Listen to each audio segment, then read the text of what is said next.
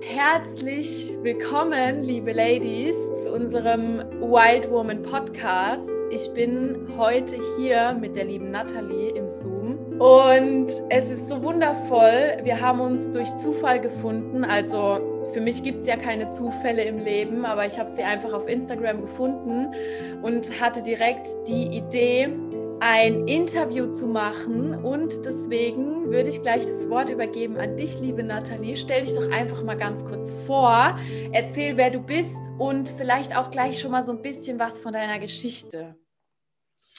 Okay, hallo ihr Lieben, hallo Francesca, vielen, vielen Dank, dass du mich eingeladen hast hier auf den schönen Podcast. Ist auch mein erster Podcast auf Deutsch. Ich bin ein bisschen nervös, weil ich seit zwölf Jahren in Miami lebe und ähm, das Gefühl habe, dass mein Deutsch nicht mehr so gut ist, aber ich gebe mein Bestes. ähm, ja, ich bin äh, Deutsche, ich bin in Deutschland geboren und aufgewachsen. Meine Mutter ist Koreanerin, mein Vater ist Deutscher und ähm, ich bin in der Nähe von Frankfurt aufgewachsen ähm, ähm, bin dann später nach Frankfurt gezogen, habe bei der Commerzbank gearbeitet für viele, viele Jahre und bei der Degussa Bank noch bevor.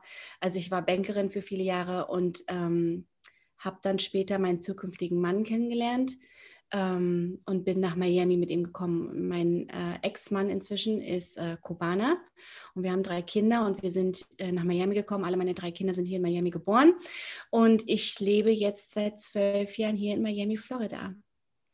Richtig, richtig schön.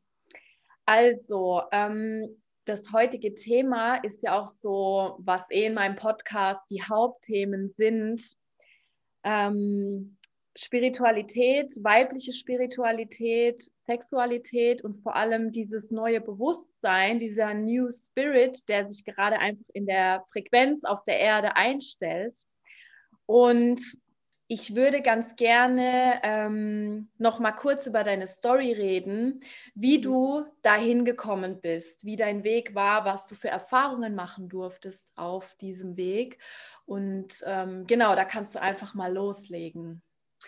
Ja, also ich muss sagen, in Deutschland war ich, also ich glaube, ich war schon immer ein bisschen spirituell, aber meine Mutter ist Koreanerin, mein Vater ist Deutscher. Die Deutschen sind ja oder waren, glaube ich, damals, jetzt werden wir immer viel spiritueller, aber damals, als wir Kinder waren, ja, ich bin inzwischen ja fast äh, 42, also als ich aufgewachsen bin, habe ich nicht so viel äh, Spiritualität mitbekommen. Und meine Mutter, obwohl sie Koreanerin ist, hat eigentlich nicht so viel, ähm, hat mir nicht so viel beigebracht. Aber ich glaube ja an, dass du vom, wenn du geboren wirst, bringst du ja bestimmte ähm, ähm, wie sagt man, einen bestimmten Geist mit dir in deinem Körper. Und ich glaube einfach, dass vor allen Dingen meine Mutter ähm, durch diesen koreanischen, durch den asiatischen Geist, dass da bestimmt ganz viele spirituellen Sachen irgendwie weitergeleitet wurden in, in, mein, in mein Blut sozusagen.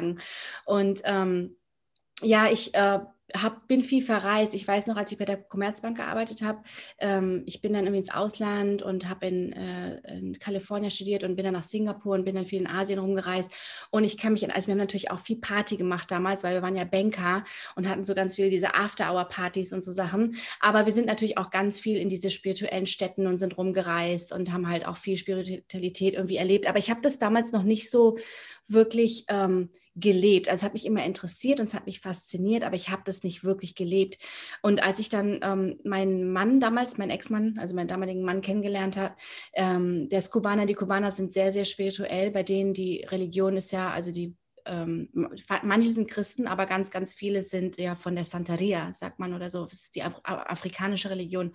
Und der war immer sehr, sehr spirituell. Und ähm, ich denke auch hier nach Miami zu kommen, USA grundsätzlich ist ein sehr spirituelles Land. Ja, wie die Amis benutzen ja ganz viel das Wort Gott oder haben ja ganz viel äh, Gebet und Gott in ihrem Wortschatz. Und so ist es ja bei den, bei den ähm, bei den Spaniern auch oder bei den Hispanos, ja, die haben ja auch ganz, ganz viel, ist ja ganz viel äh, äh bezogen auf Gott.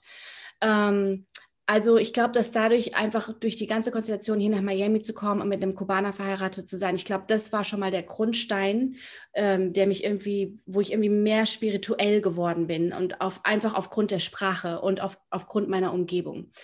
Aber dann, ähm, mein, mein Ex-Mann damals war äh, Boxer und ähm, äh, war sehr, sehr bekannt und hatte ganz viel Erfolg gehabt. Und vor allen Dingen auch, als er nach Miami gekommen ist, ähm, war er dann auch mit mehr mit Kubanern zusammen, als, also mehr als in Deutschland.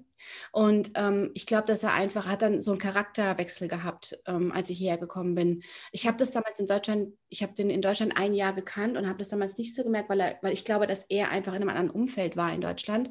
Aber als er dann nach Miami gekommen ist, habe ich ihn richtig kennengelernt. Also eigentlich, eigentlich dann habe ich erst kennengelernt, wer er wirklich ist und ähm, bin dann irgendwie ähm, über, über, das heißt irgendwie, also ich meine, Stück für Stück in häusliche Gewalt reingeraten mit ihm. Und es war ein ganz schleichender Prozess. Und ich habe das irgendwie am Anfang gar nicht so gemerkt. Und für mich auch, weil ich aus in Deutschland, ich komme nicht aus häuslicher Gewalt, ich hatte nicht so viel Hintergrund mit häuslicher Gewalt und hatte jetzt auch nie irgendwie Partner, die irgendwie jetzt gewalttätig waren oder so. Und für mich war das alles auch, glaube ich, so ein, so ein unbekanntes Pflaster.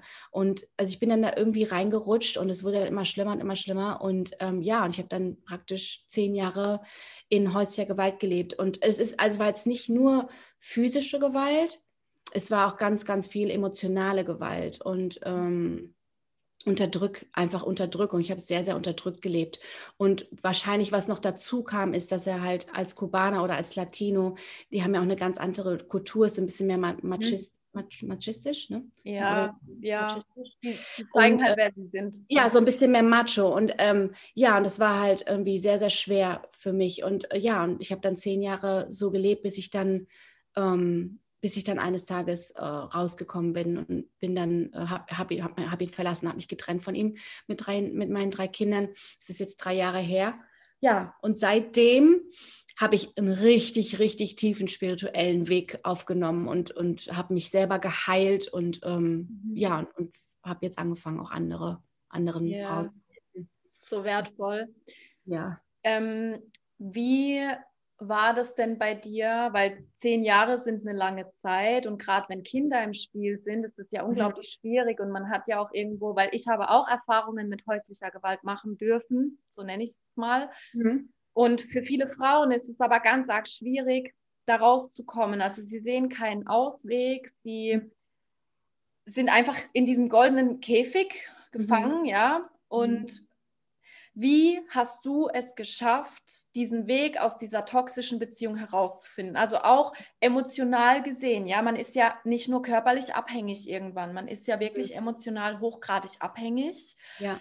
Was bei dir, was ist bei dir passiert, dass du den Cut gemacht hast? Weil da gehört ja auch Mut dazu, wenn du einen gewalttätigen Mann hast dich zu trennen und mit deinen Kindern zu gehen, da ist ja das Drama vorprogrammiert.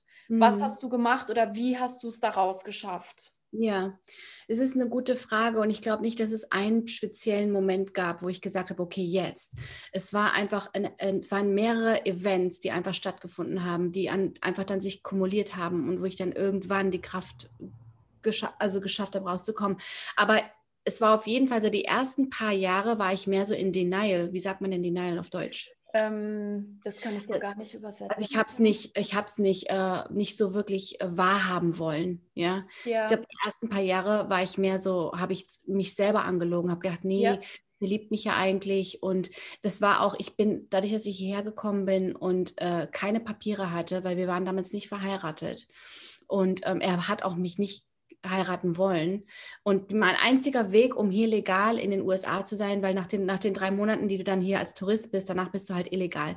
Und mein Sohn wo, war mein erster Sohn, Anthony war schon geboren. Also der wurde hier geboren. Ich kam ein, ich kam hierher.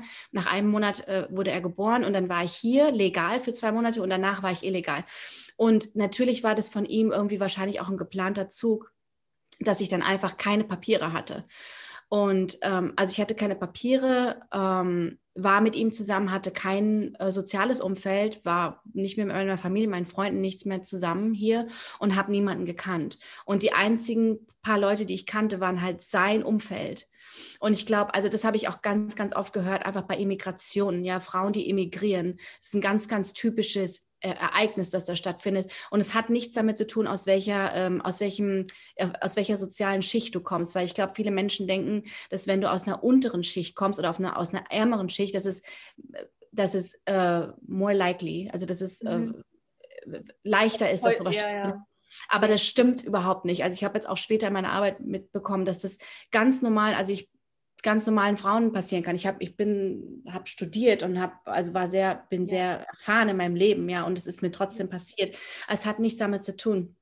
Aber wie auch immer, also ich habe einfach äh, ähm, ja, ich hatte keine Papiere und habe auch das System hier nicht so gut gekannt. Und dann, ich glaube, was das größte Problem war, ähm, was ich heute erzählen kann, das konnte ich damals nicht so erzählen, aber heute kann ich das, glaube ich, ganz offen, da, offen darüber sprechen, dass er mich mit jemand anderen verheiratet hat. Also damals, er wollte mich nicht heiraten und hat jemand anderen bezahlt, um mich zu heiraten. Und er hat damals einen Kampf gehabt, ja, er hat damals einen Kampf, gehabt in Las Vegas. Und in Las Vegas kannst du einfach in diese kleinen Kapellen fahren und kannst einfach dich verheiraten. Und das hat er damals gemacht. Er hat einfach irgendeinen Typ aus seinem Team, der war ja damals Boxer, also er hat irgendeinen Typ aus seinem Team genommen und hat mich mit dem Typ verheiratet. Und ähm, das war ja dann noch mehr illegal. Verstehst du? Das war ja noch schlimmer. Und für mich, ich hatte, für mich, ich hatte keine andere Wahl in dem Moment. Ja, für mich war das so, dass ich gesagt habe, okay, er will mich nicht heiraten, was soll ich ihn sonst machen? Jetzt bin ich illegal hier. Anton, mein Sohn Anthony war schon geboren, also ich wollte nicht aus dem Land raus und hatte dann die Angst, dass ihn, dass ich ihn den Anton nicht mit kann, mitnehmen kann, dass er dann bei seinem Vater bleibt. Und die Liebe als Mutter, die du zu deinem Kind hast, deswegen bin ich hier geblieben und habe diesen Deal mit ihm gemacht und habe gesagt, okay, das mache ich dann. Also das heißt, da gab's, es gab, es ist nicht, dass er, dass er zu mir kam und mich gefragt hat. Es war einfach, okay, das machst du jetzt. Und dadurch, ich habe ja dann eins und ein, zwei und zwei zusammengezählt oder eins und eins zusammengezählt. Sage, okay, ich bin illegal hier, mein Kind ist hier, mein Kind hat keine Papiere, im Moment hat noch keine Geburtsurkunde, gar nichts, hat keinen Pass. Ähm, was soll ich jetzt machen? Mhm. Ja, und für mich war das dann, okay, dann, dann mache ich das jetzt halt. Und dadurch, dass es illegal ist, redest du auch mit keinem darüber, weil es ja nicht, dass Klar. deine Mutter und sagst, Mama, was du glaubst denn, soll ich das jetzt machen? Und deine Mutter sagt, ich bist du bescheuert? Aber ich habe damals auch mit niemand anderen gesprochen, ja, weil ich kannte niemanden und ich hatte jetzt auch, also ich werde jetzt nicht irgendwie nach Deutschland irgendjemand angerufen, was sollen sie denn auch machen? Ja. Sondern war ich mit diesem Typ irgendwie zwei Jahre verheiratet und der Typ ist abgehauen. Der war dann irgendwo in China, weil der da wohl verheiratet war oder irgendwas. Also es war total das Durcheinander. Ja, ganz schlimm. Also ich meine, jetzt muss ich darüber lachen, weil ich denke, was für eine Geschichte. Aber damals, es war ganz, ganz schlimm für mich, weil der war weg, ich war illegal verheiratet und dann hatte mein Mann natürlich das Druckmittel, um zu sagen, wenn du zum Gericht gehst und sagst, dass du hier in dem häuslicher Gewalt lebst oder wenn du irgendwas gegen mich machst, dann sage ich einfach, dass du illegal verheiratet bist und dann schicken sie sich zurück nach Deutschland. Und der Anthony, mein Sohn, wäre dann damals hier geblieben und das wollte ich ja nicht. Das wollte ich natürlich nicht. Ich wollte natürlich nicht mein, meinen Sohn mit seinem Vater zusammenlassen, weil der ja damals total verrückt war. Also heute ist er ja viel besser, ja. Heute ist er, also die Dinge haben sich verändert, aber damals war der ja ganz verrückt. So, und dann auf jeden Fall nach zwei Jahren, ähm, um jetzt einfach mal so ein bisschen die Ereignisse zu erzählen, dass man einfach mal so, also ich meine, meine Geschichte ist natürlich eine individuelle Geschichte und jede Geschichte ist anders, aber um einfach mal zu erzählen, wie, welche Schritte stattfinden, ja. dass du irgendwann sagst, okay, ja. irgendwas ist hier nicht richtig und du, ja. du musst irgendwas dagegen tun. Also damals war ich in einer Situation, dass ich gedacht habe, okay, ich kann nichts anderes tun. Ich meine, natürlich gab es dann, äh, war dann einmal, wurde dann die Polizei gerufen, weil er mich dann irgendwie da K.O. gehauen hat und dann ähm, äh, ja, kam dann natürlich auch dieses Jugendamt hier und hat mir gesagt, du kannst deine Papiere bekommen. Aber ich war ja noch illegal verheiratet und das wussten die ja alles gar nicht. Und dann habe ich natürlich nichts gemacht. Dann habe ich auch im Vorgericht gesagt, hier, ich lasse die Charges, also die, die Anklage fallen habe ich die Anklage fallen gelassen gegen ihn, was natürlich keiner verstanden hat, warum ich die Anklage fallen lasse. Aber das wusste ich natürlich. Ich musste die Anklage fallen lassen, weil ich war illegal verheiratet und ich habe gedacht, was, was soll ich denn machen? Ja? ja. Habe ich die Anklage fallen gelassen. Ja. Dann ist natürlich rausgekommen aus dem Knast, weil du gehst hier irgendwie in den Knast für, für drei Tage oder so und dann kommst du da wieder raus. Und dann, naja, auf jeden Fall hatte ich dann ein zweites Kind und dann manche Leute fragen mich natürlich auch, wie hast du denn noch ein zweites Kind bekommen? Aber das Problem ist einfach, dass wenn du in Domestic Violence lebst und du kommst, der Mann kommt nach Hause, du ähm, es ist nicht, dass du dem sagst, hier, hör mal zu, ich habe jetzt keinen Sex mit dir. Das, ist, ja. das findet nicht statt. Ja, ja. ist einfach, du, du machst, was er will. Du dienst. Du, ja. du dienst ihm. Und in diesem Dienst ist mein zweites Kind entstanden. Ja, das ist jetzt einfach das, wir hatten auch schöne Zeiten zwischendurch. Es war jetzt nicht immer total schlimm, es war nicht immer gewalttätig, ja. Aber grundsätzlich ähm, war es jetzt nicht, dass ich irgendwie gesagt habe, okay, ich bin jetzt wieder schwanger, ich will das Kind nicht haben. Also es kam nicht, es ist keine Frage. Ja. Wenn du in häuslicher Gewalt lebst, ist es einfach keine Frage. Ja. Dein Mann ist der Boss und, der, und es, es, es steht überhaupt nicht zur Debatte. Ja, ja, verstehe. Mhm. Steht einfach nicht zur Debatte. Und so ist ja. dann mein zweites Kind entstanden. Und ähm, ja, und dann einfach äh, ist er dann wieder ins Gefängnis fürs zweite Mal. Also ich meine, ich war ja auch ganz oft, dass ich nicht die Polizei gerufen habe, aber das zweite Mal äh, ähm, ja, war meine Schwester hier und es hat auf einer Party stattgefunden und meine Schwester hat natürlich dann gesagt, hier, hör mal, meine Schwester aus Deutschland, ja, total, Klar. ist ja ich war ja gar nicht brainwashed und nix, hat gesagt, hier, hör mal, du musst zur Polizei und dann hatte ich natürlich total Angst. Ich wollte natürlich nicht zur Polizei gehen, aber bin dann doch gegangen. Und dann haben, hat das Gericht ihn für ein Jahr vom Zuhause, ähm, also er durfte nicht mehr nach Hause kommen für ein Jahr. Und das war für mich damals ganz, ganz schlimm, weil ich hatte noch keine Papiere. Ich war immer noch nicht geschieden von diesem anderen Typ, wo ich überhaupt nicht wusste, wo er ist. Und ich war ja auch, ich hatte ja keine finanziellen Mittel, um irgendwie rauszufinden, wo der jetzt ist. Ja. Mhm der ich wusste, dass er irgendwo in China ist, aber ich hatte gar keine finanziellen Mittel. Um, also ich war auf meinen Mann damals angewiesen und der hat natürlich nichts gemacht, ja. weil der hat ja, für den war das ja total praktisch so, ja. Und ähm, ja, dann war der für ein Jahr weg und dann war das, das war ganz schlimm für mich, weil ähm, das, das Jahr, ich, da, es gab keine, es gab keine Child Support, keine Unterhaltsregelung, es gab gar nichts. Und ähm, ja, ich wusste nicht, wie ich leben soll. Ich hatte zwei Kinder.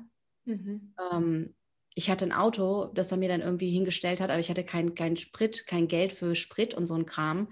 Also es war ganz, äh, ja, was soll ich denn da jetzt machen für ein Jahr? Ich habe dann ein Jahr keine Miete bezahlt. Ähm, und der, und der, und der Miet, der Vermieter hatte irgendwie ein Herz für mich. Er hat gesagt, na okay, dann leb jetzt halt hier, bis du das irgendwie hinkriegst. Ja, aber ich hatte ja auch keine Papiere. Ja. Also es war, ähm, wow. es war so ein Durcheinander, ja. Und also wenn ich jetzt zurückdenke, ich mir, wow, auf jeden Fall, ähm, ja, ich glaube, in dem Jahr habe ich einfach ehrlich gesagt nur gewartet, dass er zurückkommt, weil ich ja finanziell auf ihn angewiesen war, in, in irgendeiner, obwohl er mir jetzt auch nicht viel Geld gegeben hat, aber ich meine, wenigstens hat er ja, also dafür gesorgt, dass irgendwie Essen da war. Aber als er dann ein Jahr weg war, war das natürlich dann, ja, wie, wie, wie bekomme ich jetzt das Essen? Wie mache ich denn das jetzt alles, ja? Und dann bist du auch dann ja, geht der Gehirnwäsche unterzogen, du hast zwei Kinder, du bist ja noch in diesem Postpartum, ja, du bist ja immer noch äh, deine Hormone, alles, ja, du kommst aus zwei Schwangerschaften. Ich habe, ähm, ich habe dann, also wie sagt man, Breastfeeding? Äh, gestillt. Gestillt, ja, ich habe dann noch mein zweites Kind gestillt, also es war ja ganz, ganz schlimm und ja, das Gericht kam dann und hat dann äh, hat mir dann die Kinder wegnehmen wollen, weil sie gesagt haben, dass ich keine, weil ich die Anklage fallen lassen habe, weil ich ja immer noch illegal verheiratet war. Also dann haben sie mir, wollten sie mir die Kinder wegnehmen, weil sie, weil sie gedacht haben, dass ich keine, keine gute Mutter bin, weil ich mit dem Mann zusammenbleibe. Aber die haben, also damals war das schon alles so, dass ich gewusst habe, dass ich jetzt nicht mehr mit dem zusammen sein will. Aber es war irgendwie auch so, dass ich irgendwie, ich wollte nicht mehr mit ihm zusammen sein, aber ich war auf ihn angewiesen. Mhm. So, und dann bist du natürlich, stehst vorm Gericht und verteidigst den, deine, deinen eigenen Mann, deinen eigenen, ähm, wie sagt man, Predator, also dein, der, der Mann, der dir das Leben zur Hölle macht, ja. verteidigst du, weil ähm, in meinem Case, weil, weil in meinem Fall war es, weil ich illegal hier, weil ich zwei Kinder nicht wusste, wie ich das überhaupt alles schaffen soll und habe ihn natürlich weiter und habe die Anklage wieder fallen gelassen. Und dadurch hat dann das Gericht gesagt, okay, jetzt sind wir die Kinder weg, weil du bist keine, keine gute Mutter, weil du bleibst mit dem Typ zusammen. Und also es war ganz, äh, ja, das Gericht damals auch hat mir dann hier in den USA, ich weiß nicht, wie es in Deutschland ist, aber in den USA, die haben mir dann auch meinen Pass weggenommen, dass ich nicht ausreisen kann. Also es war total das Durcheinander, ah. ich mir heute denke, ähm, ja. was das System ist gebrochen hier. Man sagt, ich weiß nicht, wie das sagt, man sagt in Deutschland, aber in, in, in, auf Deutsch, aber in, in, Englisch sagst du, the system is broke. Ja, ja das System ist nicht, es, es funktioniert nicht richtig. Ja. Und deswegen sind so viele Frauen gehen nicht mehr zur Polizei. Und das war damals auch, was mir passiert ist. Ich habe dann damit, habe ich mir geschworen, ich gehe nie wieder zur Polizei. Nie mhm. wieder. Und ich bin auch nie wieder hingegangen.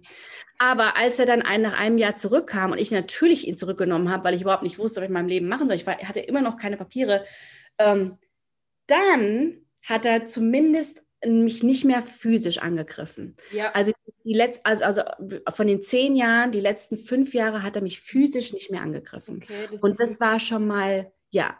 Ja.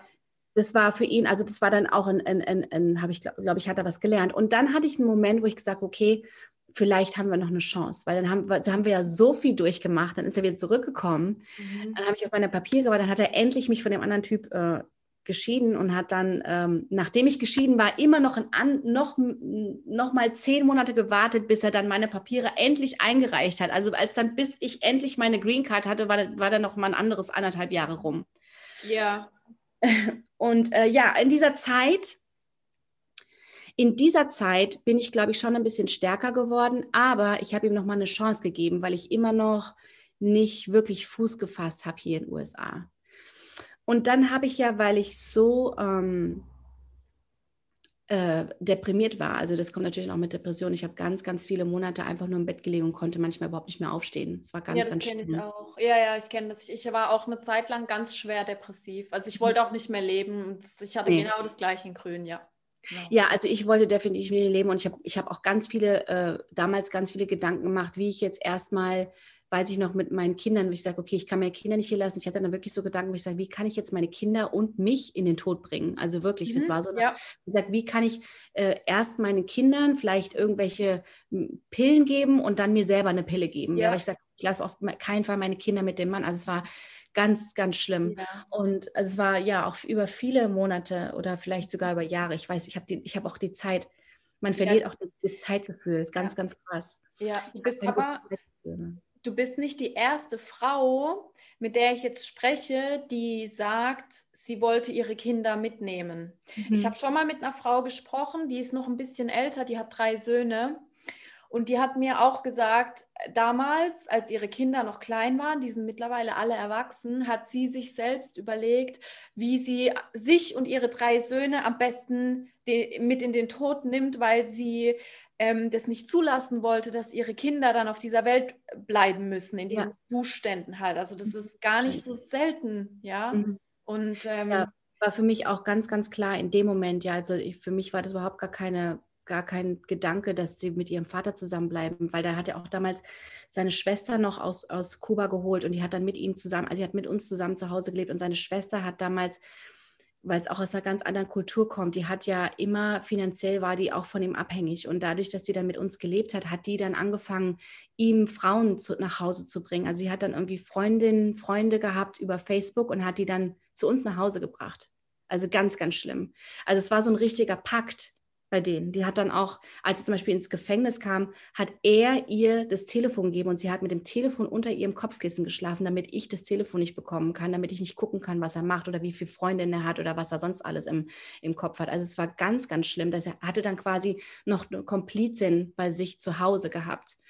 Und es war, war dann so weit sogar, dass sie manchmal ich kann mich noch erinnern, zum Beispiel einmal wollte ich dann weg, ich wollte dann aus, habe da meine Koffer gepackt und dann hat sie das gesehen, hat dann hat ihn angerufen und der, weil der war ja fast nie zu Hause, der war ja immer irgendwelche mit irgendwelchen Frauen oder war irgendwie am Trainieren oder was, was weiß ich, wo der war. Ich kenn, weiß überhaupt nicht, was der für ein Leben hat. Ich habe den manchmal tagelang nicht gesehen, ja, mhm. oder wochenlang manchmal nicht gesehen. Ähm, und er kam dann nur nach Hause, um mir Essen zu bringen, ist wieder weggegangen, also als ob ich so ein Hund wäre zu Hause. Und ähm, ja, und die hat dann, weiß ich noch, dann kam er einmal nach Hause, kam einfach nur rein, hat mir eine Schlüssel weggenommen, ist wieder gegangen.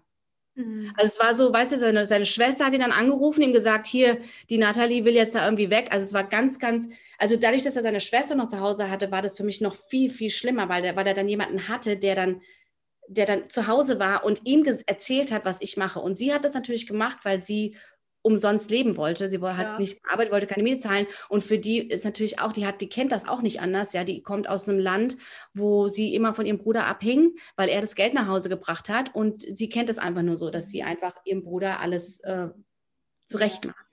Auf jeden Fall, ja. long story short, ähm, ja, ich bin dann einfach, äh, habe dann durch diese Depression, habe ich ganz, ganz viel meine Augen geschlossen. Also ich habe ganz, ganz oft einfach nur da gelegen für Stunden. Also ich weiß noch, ich immer das, habe die Uhr, ich habe manchmal die Sekunden gezählt, weil die Tage nicht rumgegangen sind, ist einfach nicht rumgegangen. Ich habe gedacht, ich werde hier sterben. Ich habe echt gedacht, ich werde hier in diesem Raum, in diesem Schlafzimmer sterben und keiner mhm. wird mich jemals äh, vermissen oder sehen oder irgendwas. Meine Familie hat das auch damals überhaupt nicht verstanden. Ja, wenn du, wenn deine Familie ist, äh, vor allen Dingen, wenn sie aus Deutschland kommen, die verstehen erstmal die, die, die Latino-Kultur gar nicht und die verstehen auch gar nicht, was mit mir passiert ist. Die kennen mich ja noch immer, wie ich vorher war. Die haben mich angeguckt von wegen, ja, was ist denn, was ist denn, was ist denn mit dir falsch? Ja, wieso, wieso gehst du da nicht weg oder wieso mal?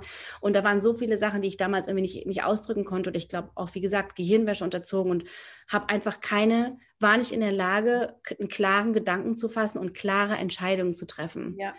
Und das ist, ist ganz, ganz ausschlaggebend in der Situation. Das merke ich auch bei anderen Frauen, denen ich heutzutage helfe. Die können keine klaren Entscheidungen ja. treffen. Die wissen und, gar nicht, die sind so in ihrer Abhängigkeit. Ich kenne das von mir. Ich war, mhm. ich war auch hochgradig abhängig. Vielleicht jetzt mhm. nicht in dem Ausmaß wie du, weil ich habe keine Kinder.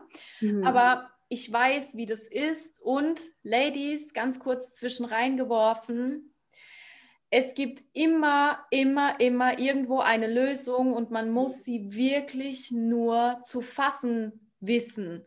Das mhm. heißt, man muss die Augen einfach öffnen und den Mut haben, statt wenn man die ganze Zeit nach rechts gegangen ist oder nach rechts geschaut hat, dass man einfach mal nach links schaut mhm. wirklich den Mut hat, sich selbst nicht mehr zu belügen, weil ich habe mich selbst auch jahrelang belogen. Ganz mhm. schlimm. Ach Gott, ganz schlimm.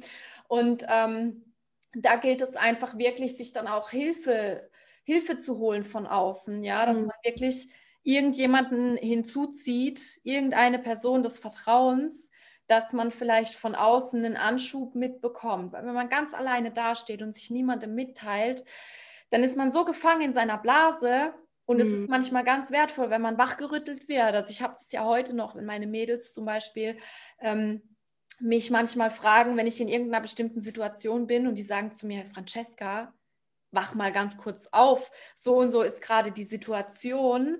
Siehst du eigentlich noch was? So, man sieht ja den Wald vor lauter Bäumen nicht, sagt man ja im Deutschen, mhm. äh, wenn man so drinnen steht und ähm, da kann man sich dann wirklich auch den ja, den Mut beweisen und im Außen nach Hilfe suchen und man sollte keine Angst haben, dass es dann noch schlimmer wird, weil viele Frauen, die werden ja auch dann unterdrückt und ja, wenn du jetzt zur Polizei gehst oder wenn du mhm. das und das machst, dann, ähm, keine Ahnung, passiert mit dir das und das.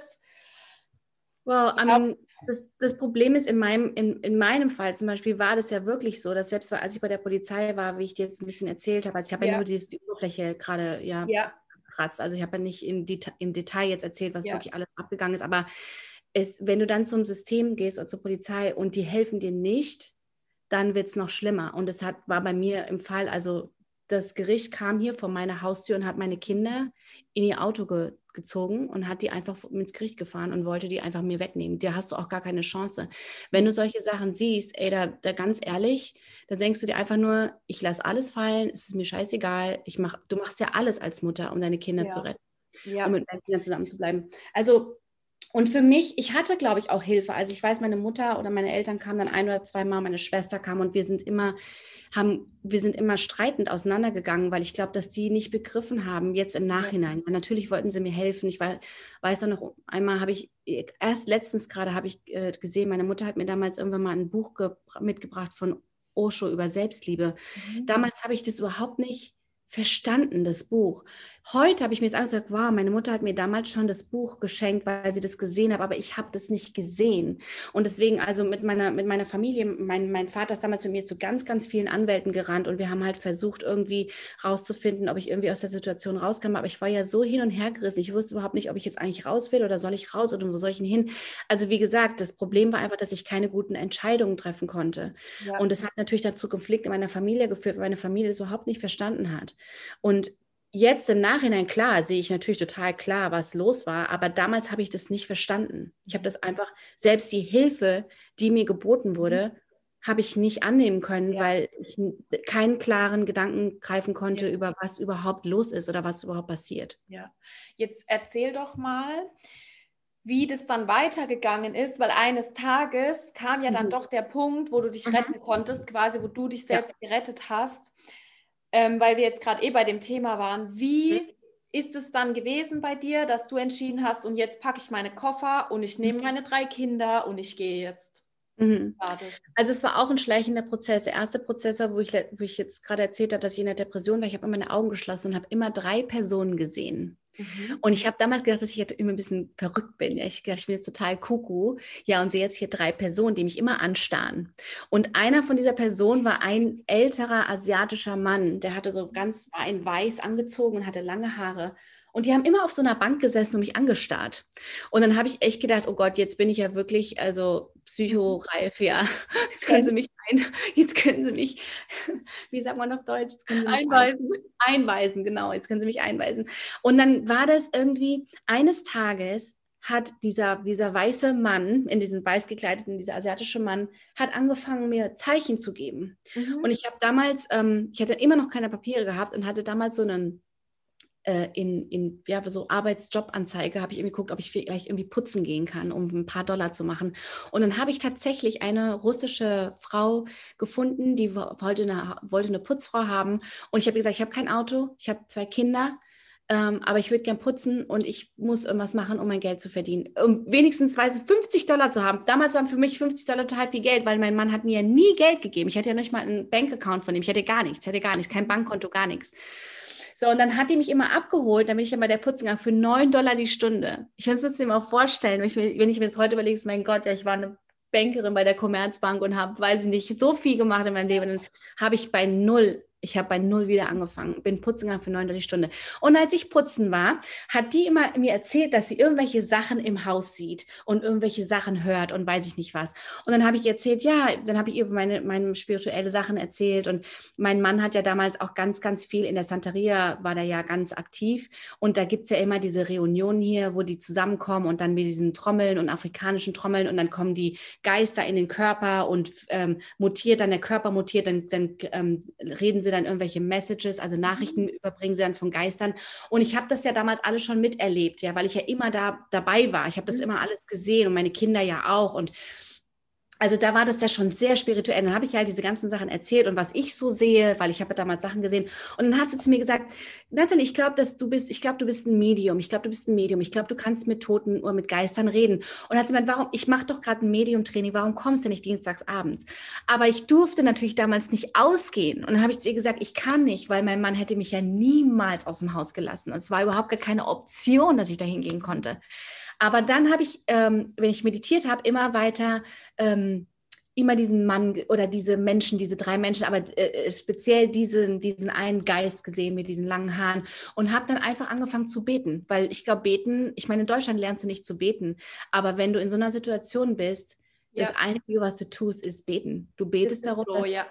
dass wenn Gott dich. Wenn du kurz vorm Sterben bist, dann ist dein letztes Gebet, bitte lieber Gott, keine ja. Ahnung was, dann betest du, weil das ist so etwas Natürliches, was uns mhm. gegeben worden ist. Und ähm, ich mache das mittlerweile auch wieder. Also ich bin, ich gehe nicht in die Kirche, ich habe mich da ganz davon abgewendet. Mhm. Ja. Mhm. Aber beten, gerade weil ich arbeite ja auch viel mit den Erzengeln und mhm. ich spreche immer Gebete. Mhm. Es ist so wirksam, wirklich. Das, das, Problem ist halt in Deutschland, allein wenn du schon beten sagst, hast du das Gefühl, ich sitze jetzt in der Kirche und bin schwarz ja. angezogen bei meiner Oma. Ja? Aber hier in, in, in USA oder auf, Span auf Spanisch, wenn du sagst, yo oro oder I pray, ist, das ist nichts nichts Komisches hier. Es ist was ganz Normales. People sagen, die Leute sagen hier, ja, wenn du, wenn du keine Lösung hast, dann bete doch einfach darum, bete doch um eine Antwort. Das kannst du in Deutschland, wenn ich in Deutsch erzähle, ja, bete doch einfach mal eine Antwort. Da gucken sie mich an, als ob ich irgendwie, ja. was ist sehr los? Was, was ja. meinst du, ich soll von einer Antwort beten? Aber in den USA ist das sehr, sehr typisch, ja, dass du einfach um Sachen betest. Und ich habe einfach angefangen zu beten. Das war das Einzige, was ich hatte, the prayer. Ich weiß noch, einmal, mein Mann hat mich ganz, ganz doll geschlagen auf meiner Hip, auf meiner Hüfte. Ja grundlos, grundlos. Ich habe im Bett gelegen und hat mich einfach an meine und ich hatte so, es war so schlimm, dass ich fast nicht mehr atmen konnte. Und er ist am nächsten Tag zum Arzt gegangen, kam zurück und hat sich seine Hand gebrochen. So fest hat er mich geschlagen. Boah. Und ich weiß noch, dass ich damals allein zu Hause war. Also mein, mein, mein Baby war natürlich da, aber ich habe damals ins Spiel geguckt und habe wirklich, es war das erste Mal, ich gedacht habe, Gott hat mich vergessen. Es war das erste Mal, dass ich eine Kommunikation mit Gott hatte, dass ich eine, hatte, eine Kommunikation hatte, gesagt, du hast mich vergessen. Ja, du hast mich vergessen. Ich bin noch deine Tochter. Wie kannst du mich vergessen? Mhm. Und auf jeden Fall habe ich einfach viel gebetet und habe dann, um jetzt zurückzukommen zu der Story, ich habe gebetet, dass ich eines Tages mit der, mit dieser Natascha, glaube ich, war ihr Name, ähm, zu diesem Medium-Training kam kann. Und dann nach sechs Monaten mhm. hat mich mein Mann tatsächlich gelassen. Und dann war es mein erster Abend nach vielen, vielen Jahren, wo ich die Erlaubnis hatte, mhm. auszugehen oder zu diesem Training zu gehen. Und dann bin ich zu diesem Training und ich weiß noch damals, diese Frau hat mir ein Bild in die Hand gedrückt und gesagt, das ist ein Typ, der gestorben ist. Schreib doch mal einfach auf, wann, wie er gestorben ist, von was er gestorben, wie er heißt und sowas. Schreib es einfach auf. Und ich ja. war so da gesessen, so, äh, what? Ja, was meinst du ja. denn jetzt? Und ich habe einfach irgendwas aufgeschrieben. Ich habe irgendeinen Namen, irgendein Datum, irgendwas. Und als wir dann in der Gruppe halt unsere Antworten gesagt haben, hatte ich die hatte ich die richtigste Antwort. Ich hatte den richtigen Namen, ich hatte das Geburtsdatum, ich hatte, wie er gestorben ist, ich hatte alles. Und dann hat sie mich angeguckt, Brenda, Brenda Ridgway was in it, and she looked at me, sie hat mich angeguckt und gesagt, wow, Natalie, du bist ein Medium. Und das war eins der ausschlagenden Momente, wo ich sage, okay, jetzt ändert sich mein Leben. Und dann hat sie von mir, dann hat sie mir erzählt, dann hat sie mir von den Engeln erzählt, die uns immer begleiten. Und dann hat eine Frau gefragt, wie weiß ich denn, welche Engel mich begleiten? Und dann hat sie gemeint, ja, du musst einfach nur die Augen zumachen und sie kommen zu dir. Und das war natürlich mein ausschlagender Punkt, weil ich habe ja seit Jahren im Bett gelegen, habe diese drei Typen gesehen, wo ich gedacht, ich bin total bescheuert jetzt. Und das dann hatte ich das ein Aha-Moment. Das war ein Aha-Moment. Ich sage, okay, ja das sind meine Guides, das sind meine Engel, das, das sind, meine die Guides. kommen zu mir und warten, dass ich ja. anfange mit denen zu kommunizieren. Ja, und dann habe ich, dann war ich natürlich jeden Dienstag in dem Training. Mein Mann hat das dann akzeptiert mhm. und dann habe ich natürlich angefangen zu Hause in meiner immer noch Depression, war natürlich total geschwächt, war auch ganz, ganz dünn, Haareausfall. Also es war ja auch physisch. Ich war ganz oft im Krankenhaus und hatte Infusionen bekommen, weil ich ja immer so unterernährt war. Aber dann habe ich natürlich damit angefangen und dann habe ich eines Tages dieser eine Engel, der so schön angezogen war, dieser asiatische, hat mir in, also ich habe die Augen geschlossen und hat er mir in die Luft, hat er mir das, die fünf Elemente mhm. gemalt. Krass. Und hat mir Gott. einen Namen auf Chinesisch aufgeschrieben. Ja. Also es war ein chinesischer Name, aber ja. hat in, in Euro, also in deutschen Schriftzeichen. Mhm. Und dann habe ich gedacht, also ich will jetzt den Namen nicht sagen, weil, weil ich ja, wichtig. darüber darf man nicht so reden, aber, genau. aber ich habe das dann gegoogelt mhm. was das heißt und habe dann rausgefunden, dass das die Repräsentation von den fünf Elementen war, die er mir ja auch aufgemalt hat. Mhm. Und dann hat er mir gesagt, und dann habe ich irgendwie gehört, weißt du, weil wenn du ja mit, wenn du, wenn du meditierst, hörst du manchmal Sachen von einer anderen Dimension. Ja. Hat er mir gesagt, wait for my sign. Er sagt, warte auf mein Zeichen. Mhm. Und das war alles, was ich hatte. Es war alles, was ich hatte in, dieser, in diesem Moment. Und dann bin ich zwei Wochen später, da war hier so ein ähm, chinesisches Neujahrsfestival. Und dann bin ich auf dieses Festival und da war ein ganz großes Plakat mit den fünf Elementen. Und ich habe gewusst, dass das das Zeichen war. Da bin ich dann zu diesem Plakat gerannt, wie so eine Gestörte. Und das war eine, eine, ein, ein, die hatten dann so einen kleinen Tisch von der Akupunktur und äh, Akupunktur-Uni, Akupunkturschule hier in Miami. Und sagt, ja, willst du dich einschreiben? And I was like, ich hätte gesagt, ja, yeah, of course. Also ich meine, ich hatte überhaupt nicht drüber nachgedacht. Ich habe überhaupt nicht ja. gedacht, ob ich das jetzt machen soll. Ich, ich hatte nie, mhm. es war für mich einfach nur, ich habe, weil ich kein anderes, ich hatte keine andere, nichts anderes mehr als mein eigenes Gebet, als mein mhm. Prayer. Und ich wusste einfach nur, dass das Einzige, was ich höre im Moment, ist das. Mhm. Ist was mein, was dieser Typ, der da zu mir kommt, jeden Tag mir gezeigt hat. Und ich habe mich eingeschrieben, ich habe finanzielle Staatshilfe bekommen. In, also in, in zwei, drei Wochen war ich eingeschrieben, habe Staatshilfe bekommen, habe von der Staatshilfe die Schule bezahlen können und habe dreieinhalb Jahre in dreieinhalb Jahren meinen Doktor in, in, in, in Chinese Medicine, in Akupunktur gemacht. Das kannst du hier in Deutschland, in Deutschland geht das ja nicht, da musst du ja erst normaler Arzt sein, ja. aber hier in den USA kannst du, brauchst du kein Arzt sein. Ja. Äh, du kannst einfach nur Akupunktur studieren. Und als ich dann dort studieren habe, war ich natürlich zusammen mit Doktoren und Krankenschwestern und war einfach wieder in meinem normalen, das war das erste Mal, dass ich wieder in einem normalen Umfeld war. Mit Leuten, die studiert haben, mit intelligenten Leuten, ja, äh, mit normal normalen Menschen, weil vorher hatte ich ja nur mit meinem Mann und diesen Boxern und weiß ich nicht, diese unterste Schicht oder irgendwelche, irgendwelche, sorry auf mein, mein Deutsch, aber irgendwelche Nutten, die mit ihm vögeln wollten. Ja, ja. Also das war das Einzige, ja. was mich, was um mich herum war. Ich hatte keine normalen also normalen, also Leute wie du und ich. Ich hatte, ja, ich hatte, ja. ja, ja, es war nicht mehr in meinem sozialen, es war nicht mehr in meinem Radar. Du hast dir einfach einen Raum geschaffen, zum ersten Mal seit Jahren deinen eigenen Raum. Und ja. was ich so wertvoll finde, diese Information, die du gerade geteilt hast, wenn man um ein Zeichen bittet oder ähm, man das Gefühl hat, man wartet gerade, weil da kommt bald was. Und dann mhm. sieht man eben dieses eine Plakat. Bei mir ja. war es mal dieser eine Transporter, den ich gesehen habe, mit einem ganz bestimmten Symbol. Ja. Und mhm. bei mir ist es übrigens auch immer so, ich gehe dann immer ins Internet und ähm, Google so lange, weil ich weiß dann, das ist so ein bestimmtes Gefühl in meinem Herzen. Das ist wie wenn meine, meine, mein geistiges Team, so nenne ich die immer, mhm. die ja. da halt bei mir sind. Ne? Ja, ja, totally.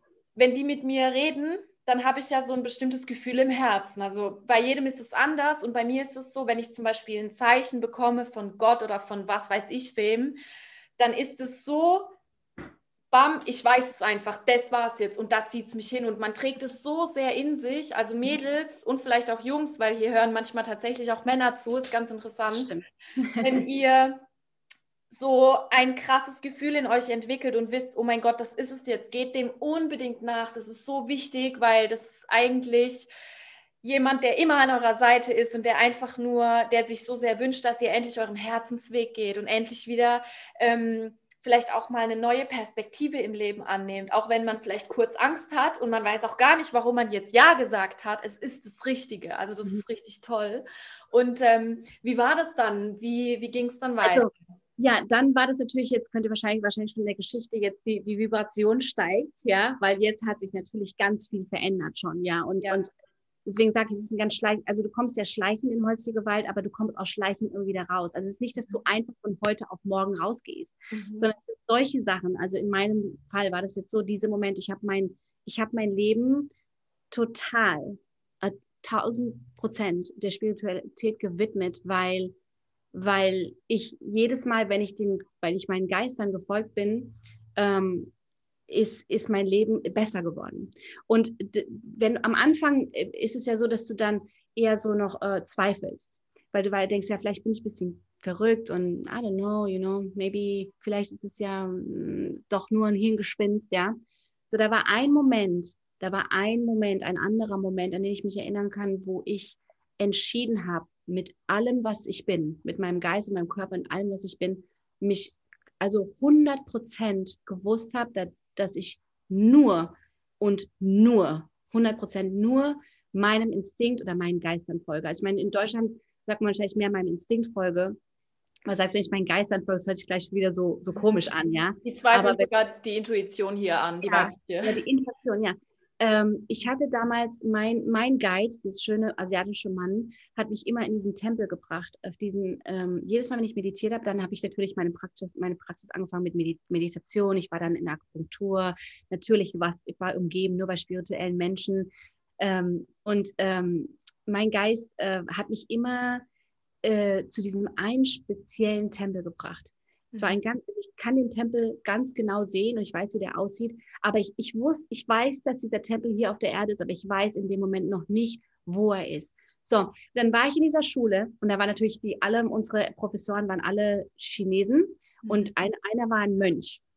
Und er war in ganz, ganz vielen Tempeln. Und nach zwei Jahren, es hat zwei mhm. Jahre gedauert, dass ich bei dem schon in der Lehre war, nach zwei Jahren kam ich auf die Idee, ihn zu fragen, ob er vielleicht diesen Tempel kennt. Das musst du dir mal vorstellen, ich habe den Mann zwei Jahre lang in meinem Leben gehabt und hatte nicht die Idee gehabt, ihn zu fragen. Und dann habe ich gesagt, hör mal, ich bin immer ähm, in, diesem, in dieser Meditation, diesem Tempel, mein Guide sieht so und so aus. Und dann hat er gesagt, zeichne mir den Tempel auf. Und habe ich ihm den Tempel gezeichnet und gesagt, das ist der Tempel, das ist der Berg, das ist der höchste Berg von ganz China, wo ein Tempel und mein Guide, also mein Guide ist jetzt nicht, weißt du, wie die normalen Mönche in Orange, sondern der ist weiß. Mhm.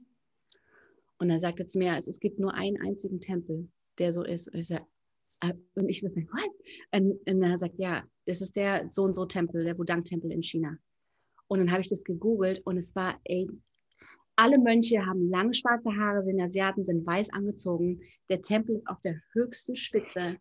Ist für mich an diesem Tag, an diesem ja. Tag wusste ich, mhm. dass ich nicht verrückt bin. Ich wusste, dass alles, was mein Instinkt, mein Geist, mein whatever, whoever, ja, wer auch immer zu mir redet, ich habe eine tausendprozentige Bestätigung gehabt. Und seitdem, seitdem habe ich mein Leben komplett mhm. devoted, also zu dem, wie sagt man, devoted, like, um, komplett gewidmet dem, mhm. meinem, meinem, Geist. Und ich weiß noch, wenn meine Mutter immer gesagt hat, ich verstehe überhaupt nicht, warum ihr immer so spirituell, meine Schwester ist aus, warum meine Schwester ist sehr spirituell aussagt. Meine Mutter hat einmal gesagt, warum seid ihr eigentlich immer so spirituell? Und zu mir hat sie gesagt einmal, du bist genau wie meine Mutter, also meine Oma, ihre mhm. Mutter. Du bist genau wie meine Mutter, sie alles äh, mit, mit Spiritualität erklären. Aber jetzt verstehe ich das, weil ich einfach meine, meine Großmutter, meine koreanische Großmutter, die ich einmal kennengelernt habe, als ich sechs Jahre alt war, habe ich kaum erinnern kann. Aber ganz oft, wenn ich zu irgendwelchen spirituellen Healern gehe, Heilern gehe, sagen die mir, du hast eine asiatische Großmutter nächste. Ich weiß, dass es meine Großmutter ist. Es ist der, der Geist, der von ihr wahrscheinlich nicht so, mehr, nicht so sehr in meiner Mutter gelebt hat, aber in mir weitergelebt ja. hat. Und ich weiß, dass meine Oma alles mit Spiritualität gemacht hat und ich mache auch alles mit Spiritualität. Und seit diesem Tag habe ich alles, also ich, ich treffe keine Entscheidung mehr äh, rational. In, also für mich ist es rational, aber ich sage jetzt mal rational, ähm, weil wir kein anderes Wort dafür haben. Keine ja. rationale Entscheidung, sondern ich treffe meine Entscheidung nur von meiner Intuition, von meinem Hart, von meinem, von meinem Gefühl. Ja. Und was auch immer mein, mein Guide und mein Geist mir sagt. Und es ist nicht, dass er vor mir steht und sagt, mach das und das, sondern es ist einfach, ich, ich, ich sitze einfach nur da und fühle, du was fühlst. es wirklich ist, was ich machen soll. Und dann habe ich durch diese Akupunkturschule bin ich hat dann eines Tages, weil die Messengers, die die Leute, deine Engel kommen ja nicht nur zu dir ähm, durch den Geist. Die Engel kommen durch Menschen. Die ja. Nachrichten kommen durch Menschen. Menschen, die zu, in dein Leben kommen und vielleicht ist es ein einziger Mensch, der eine einzige Konversation mit dir hat. Ja. Da war eine einzige Frau, die ein einziges Mal mit mir eine Konversation hat und mir gesagt hat, warum gehst du nicht zu mir zum Sound Healing? Komm doch einfach mal. Ich habe die nie gekannt. Es war ein einziges Gespräch für fünf Minuten. Und sie hat mich danach eingeladen und dann bin ich zu diesem Soundhealing gegangen. Und als ich in dem Soundhealing war, in dieser Stunde, mhm der, der Jeff Dean hat ein ganz tolles Sounding gemacht mit ganz vielen Instrumenten, kamen meine Geister und haben mir gesagt, und mein ganzes, meine ganze äh, Childhood, meine ganze Jugend, als ich ein Kind war, haben sie mir aufgeführt. Und wie meine Mutter hat mich ja immer Flöte, äh, Sport, Gitarre, äh, Piano, also Klavier, Chor. Meine Mutter hat mich jeden Tag zu irgendwelchen musikalischen Sachen gebracht und hat mich ja so äh, toll ähm, äh, präpariert ja. für mein Leben. Ja. Und dann haben sie mir mein Leben gezeigt, gesagt, siehst du nicht mehr, dass du als Kind, du bist hierher gekommen, um Musik zu machen, um Leute diese Vibration zu geben und du hast es vergessen. Und es hat, ist in dieser einen einzigen Stunde passiert. Und danach habe ich, ähm, ich bin aus dieser Soundhealing-Stunde raus und habe zu dem Jeff Dean gesagt, ich werde ein Soundhealer. Und dann bin ich ein Soundhealer, also wie sagt man auf Deutsch? Ein Klang. Ja, ja, doch, ich, wir sagen das auch Soundhealing. Also das kommt okay. auch immer mehr. Ja, und dann habe ich einfach angefangen, kostenlos in mhm. Yoga-Studios Soundhealing anzubieten. Hab dann, hatte dann damals eine Soundbowl und hatte dann eine Flöte und, mhm. und ein Gong oder irgendwie was. Also ganz günstig. Für 100 Dollar habe ich mir ein paar Sachen eingekauft am Amazon. Und so habe ich angefangen. Und dann hatte ich eine Frau, die hat, die hat hier das Bagua Center. Das ist ein ganz, ganz berühmtes Center hier in Miami. Und die wollte mich dann als Soundhealer haben für ein Event. Und die hat mich natürlich überall Promotion und also Promotion gemacht und dadurch, also ganz viel Werbung gemacht. Und dadurch äh, bin ich hier bekannt geworden. Und dann hatte ich einfach mehr Geld und habe dann mir mehr und mehr Instrumente eingekauft. Und dann habe ich angefangen, das zu machen und habe meine, habe auch äh, äh, äh, gemerkt, was für eine Power ich hatte. Und es war immer ein Problem damals auch mit meinem Mann. Also jedes Mal, er hatte natürlich ganz, ganz, ganz arge Probleme, mich überhaupt irgendwo hinzulassen oder mich überhaupt eine Healing hat. Immer wenn ich nach Hause kam, hat er gesagt, du hast ja gar kein Geld gemacht und lass doch den Scheiß und mach das doch nicht. Für den war das ganz, ganz schwer. Aber er hat mich dann auch dadurch, dass meine Kraft gewachsen ist und mein Selbstbewusstsein wieder gewachsen ist, hat er weniger, also es, er war dann energetisch nicht mehr in der Lage, mich so sehr einzusperren. Also es war eine ganz interessante Dynamik, dass Deine er Aura. ja, er hat einfach Stück für Stück mehr und mehr aufgehört, mhm. mir zu sagen, was ich zu lassen habe. Er hat natürlich immer noch mir kein Geld gegeben. Er hat immer noch ähm, Manchmal hatte ich Events, dann hat er mich einfach mit den Kindern zu Hause, also ist abgehauen, ist weggegangen und dann musste ich die Events canceln. Dann musste ich dann absagen, weil er mich, ja, also der hat natürlich schon noch versucht, die paar Fäden, die er hatte, hat er natürlich schon noch äh, ausgespielt. Ja. Aber ich wusste natürlich, wenn ich fertig bin mit meiner Uni, ja, dann werde ich arbeiten und wusste, dass ich dann rausgehe. Und es, so war es dann auch. Ich habe dann mhm. und habe darum gebetet auch immer, die Jahre. Ich habe immer gesagt, wenn ich fertig bin mit der Uni, please, you know, please God, let me go out. I need ja. to go ich muss ja. gehen. Und ich habe dann, ähm, hatte dann meine Tochter, auch mhm. während ich in der Uni war, ähm, die wollte ich auch haben. Meine Tochter war auch ein ganz spirituelles Ereignis, aber das ist jetzt eine andere Geschichte. Mhm. Ähm, und ähm, ja, als ich dann an dem Tag, als ich äh, quasi äh, äh, fertig war mit der Uni, habe ich dann jemand anderen kennengelernt, und äh, ich war schon mit meinem Mann, ich war ja schon so krank mit meinem Uterus und die ganzen Sachen. Ich hatte ja, wir hatten ja fast gar keine physischen Sachen mehr miteinander. Das war ja schon ganz, ganz gebrochen für Jahre, weil ich ja mhm. so krank war. Also ich war ja physisch und psychisch und seelisch, alles war ja krank. Mhm. Und ich hatte fast gar keine, keinen physischen Kontakt mehr mit ihm, auch weil ich gar nicht mehr konnte. Mein, mein Uterus war total äh, krank. Ich hatte ja. ganz, ganz viele Sachen. Und auf jeden Fall. Ähm, ich habe dann diesen anderen äh, Mann kennengelernt und der hat mir dann einfach nach ein paar Monaten angeboten, äh, zu ihm zu ziehen und einfach rauszugehen für, for now, mir zu helfen, bis ich kann. Mhm. Und so war es dann. Ich bin dann mit ihm mit meinen Kindern. Ich habe dann einfach meine Kinder genommen und wir sind ausgezogen. Und ich habe dann ein paar Monate alleine gelebt. Ich habe dann quasi meinen Mann rausgeschmissen. Das war auch nochmal ganz, ganz hässlich, weil er hat mich versucht zu vergewaltigen. Äh, war ganz, ganz schlimm. Also der letzte Tag, an dem ich ihn rausgeschmissen habe, hat er natürlich nochmal ganz, ganz schlimm versucht, äh, mich sexuell zu vergewaltigen und hat es auch fast geschafft. Aber meine Kinder waren dann irgendwie zu Hause und irgendwie hat es dann alles nicht geklappt, mit wie er das sich vorgestellt hat. Und dann ist er dann wahrscheinlich, dass er, weil er schon so traumatisiert war von den ganzen Polizei und die ganzen Sachen, die passiert sind, hat er dann von alleine, auf einmal ist er dann, hat er dann geschaltet und hat dann gemerkt, oh mein Gott, ich habe sie jetzt fast vergewaltigt, hat seine Sachen gepackt und ist gegangen. Okay, krass. Ich mhm. glaube, da mir kommt da gerade so eine Nachricht rein, da war auf jeden Fall ganz viel Schutz dabei. Du mhm. bist einfach Ganz wahnsinnig beschützt, beschützt. So, also ich, ich spüre das gerade auch. Da ist einfach ganz viel passiert, dass du eben nicht in diese schreckliche Situation kommen musst, weil auch Vergewaltigungen sind immer noch Normalität in vielen mhm. Beziehungen. Ja, das passiert nicht nur, wenn man nachts auf der Straße nach einem Club nach Hause läuft oder sonst irgendwas, sondern das passiert in den eigenen vier Wänden, dass Frauen, es sind zwar tatsächlich auch Männer, die vergewaltigt werden, das gibt es, mhm. ja, aber ähm, es, ich versuche jetzt einfach mal hier bei den, bei den Frauen zu bleiben und es passiert einfach noch so häufig. Und mhm. eine Vergewaltigung, die beginnt nicht erst, wenn schon alles quasi zu spät ist, mhm. sondern eine Vergewaltigung beginnt viel, viel früher. Und also es ist ein ganz, ganz interessantes Phänomen, weil ich, es gibt ja sowas wie Heiratsvergewaltigungen. Also ja. ich bin ja nicht, es ist ja nicht, dass mein Mann mich vergewaltigt hat und mich geschlagen hat, während wir Sex mhm. hatten. So war es in meinem Fall ja. war das. Ich weiß, dass es Fälle ja. gibt, die sind das ist auch ganz, ganz schlimm. Aber in meinem Fall war das ja nicht, dass er mich geschlagen hat oder so, wenn er Sex mit mir hatte. Mhm. Aber es ist eine ganz, ganz, ganz feine Linie. Mhm. Ähm, wenn du mit jemandem ins Bett gehen musst, weil du mit ihm verheiratet bist und weil er ist dein Abuser, er ist derjenige, der dir die Sachen antut und du musst deine Beine breit machen. Du ja. hast keine andere Wahl. Und nicht nur, weil er dich da sonst schlägt oder dich umbringt oder so, sondern einfach, weil er, wenn du es nicht machst, kriegst du kein Essen mehr, kriegst kein Geld mehr, kriegst gar nichts mehr, dann geht er einfach nur weg. Oder du sagst, wenn ich jetzt nicht meine Beine breit mache, dann ist, haut er wieder ab für den ganzen Monat. Und du willst das ja vermeiden. Du willst ja nicht, Klar. dass der dass der nicht nach Hause kommt für den ganzen Monat. Ja, ich meine, das ist ja ganz, ganz schlimm. Ja. So, es sind Heiratsvergewaltigungen und es ist, das ist einfach, wenn man auf, also weil es kein anderes Wort dafür gibt, aber ich würde sagen, es ist wie ungewollter Sex. Ja, und das ist, das auch. Und das, das, ist das Problem. Das meist, Die meisten Frauen denken, nee, ich wurde nie vergewaltigt. Das ist Vergewaltigung. Ja, das ist Vergewaltigung. Sex ist Vergewaltigung. Ja, natürlich. Ja. Und da muss man auch ganz, ganz offen drüber sprechen. Unsere ja du wirst ja trotzdem feucht. Das ist das Problem. Du wirst trotzdem ja. deine, deine physische, dein Körper, ja. dein Körper äh, äh, deine Körperdynamik, du wirst trotzdem feucht, wenn du den Sex hast. Also ist ja die Lubrikation findet statt und die ganzen Sachen finden statt, aber trotzdem ist es eine Vergewaltigung. Und da ist das Problem, dass viele Frauen nicht verstehen, mhm. du wirst schon vergewaltigt, wenn du es ungewollt machst. Ja. Es ist eine Vergewaltigung. Ja. Und es ist in, gerade in Heirat ganz anders, das hatte ich ja über Jahre. Also es war ja, mhm. ich, der hat mich ja damals immer festgehalten, bis ich dann auf, äh, aufgegeben hatte. Ich hatte gar keine Wahl. Ich hatte gar das keine Wahl. Ich auch schon, ja, das habe ich auch erlebt. Mehrmals schon.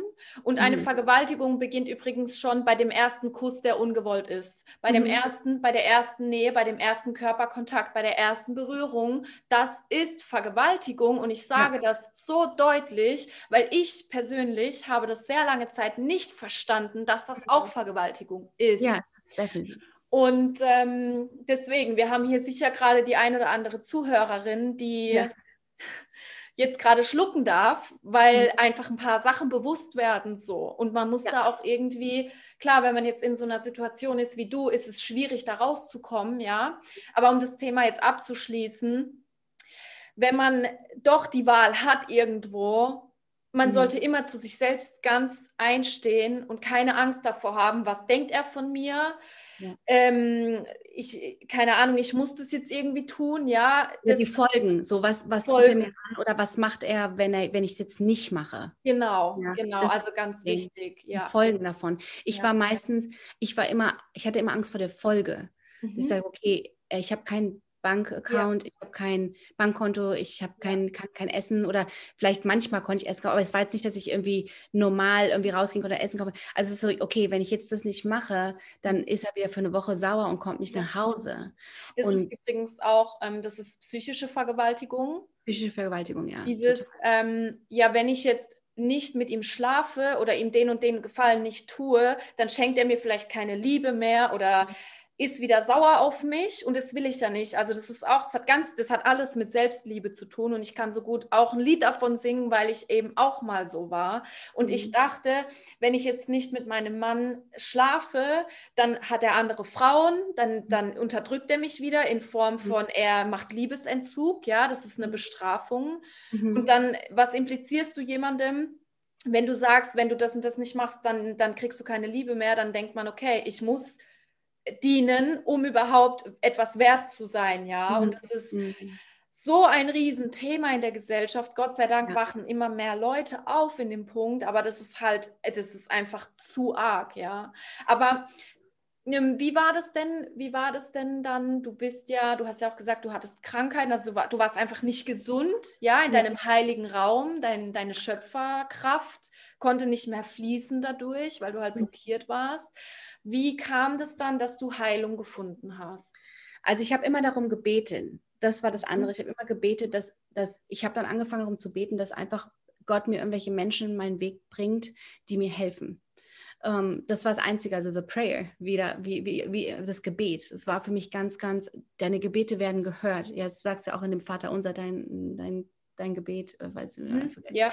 Weil, ähm, ähm, also du hast, wir haben das ja in unserem Vater unser, glaube ich ja. auch, dass dass du sagst, dass deine Gebete gehört werden, deine Gebete, Gebete werden gehört. Und ich habe einfach angefangen zu beten, um, um, um zu bitten. Ich habe einfach Gott oder das Universum oder wer auch immer, ja, oder meine Guides, wer auch immer, was auch immer du äh, fühlst. Ich habe einfach äh, gefragt, um gebeten, dass sie mir Menschen in mein Leben bringen. Und dann habe ich dann durch meinen nächsten Freund, mit dem ich damals zusammengezogen bin, der war ja schon ganz, der war Kolumbianer und der war ganz spirituell und der war in, in der war Tantrik, äh, war mhm. ganz Tantrik und war hat auch ganz viel mit Ayahuasca, der hat ganz viel Pflanzenmedizin gemacht, der ist natürlich ganz viel nach Kolumbien mit den Schamanen und so, also der kannte, der, also durch den hat sich eine ganze Welt für mich geöffnet, ja. ja. Also was sich vorher nicht geöffnet hat, durch diesen ein, durch diesen einen Menschen mhm. hat sich alles geöffnet und der hat natürlich diese ganz tolle Medizinfrau gekannt, Aixa. Und äh, die Aixa, die hat äh, über Jahre hinweg, die hat auch Pflanzenmedizin, die, die, hat den Altar von der Ayahuasca und die hilft ganz vielen Frauen. Da bin ich dann zu ihr gegangen und mein, mein Unterleib war zur rechten Seite gebogen. Also mein Unterleib war verschoben zur rechten Seite. Und was dazu geführt hat, dass ich ganz viele Infektionen hatte, also mehr so Pilz. Ich weiß nicht was, eigentlich weiß ich gar nicht, was für Infektionen ich hatte, weil ich klinisch ganz oft auch gesund war. Also wenn du zur Western Medizin gehst, bist du ja. dann klinisch gesund.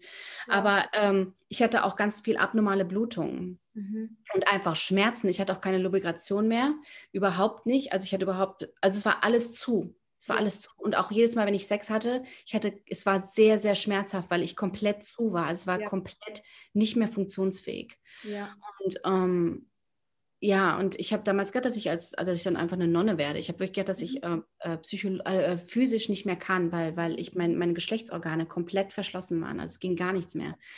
Und ähm, und dann diese abnormalen Blutungen und die Infektion. Also es war einfach ein, es war einfach eine Mess. Also es war einfach ein, ein einziges Desaster. Und dann bin ich dann zu ihr und die hat dann rausgefunden, die hat mich dann, hat dann mein Unterleib gefühlt und gesagt, ja, dein Unterleib ist komplett zur rechten Seite gefallen, verschoben. Wahrscheinlich durch die Vergewaltigung, durch die ständige dass ich ständig zugemacht habe, ja, und es nicht mehr wollte. Und dann einfach ist der, ist der Unterleib zur Seite gerutscht irgendwie. Was, was who knows? Wer ja. weiß, wie das ist. Auf jeden Fall hat sie dann einfach mit ihrer Hand mhm. mein Unterleib wieder zurechtgerückt. Und es hat überhaupt nicht wehgetan.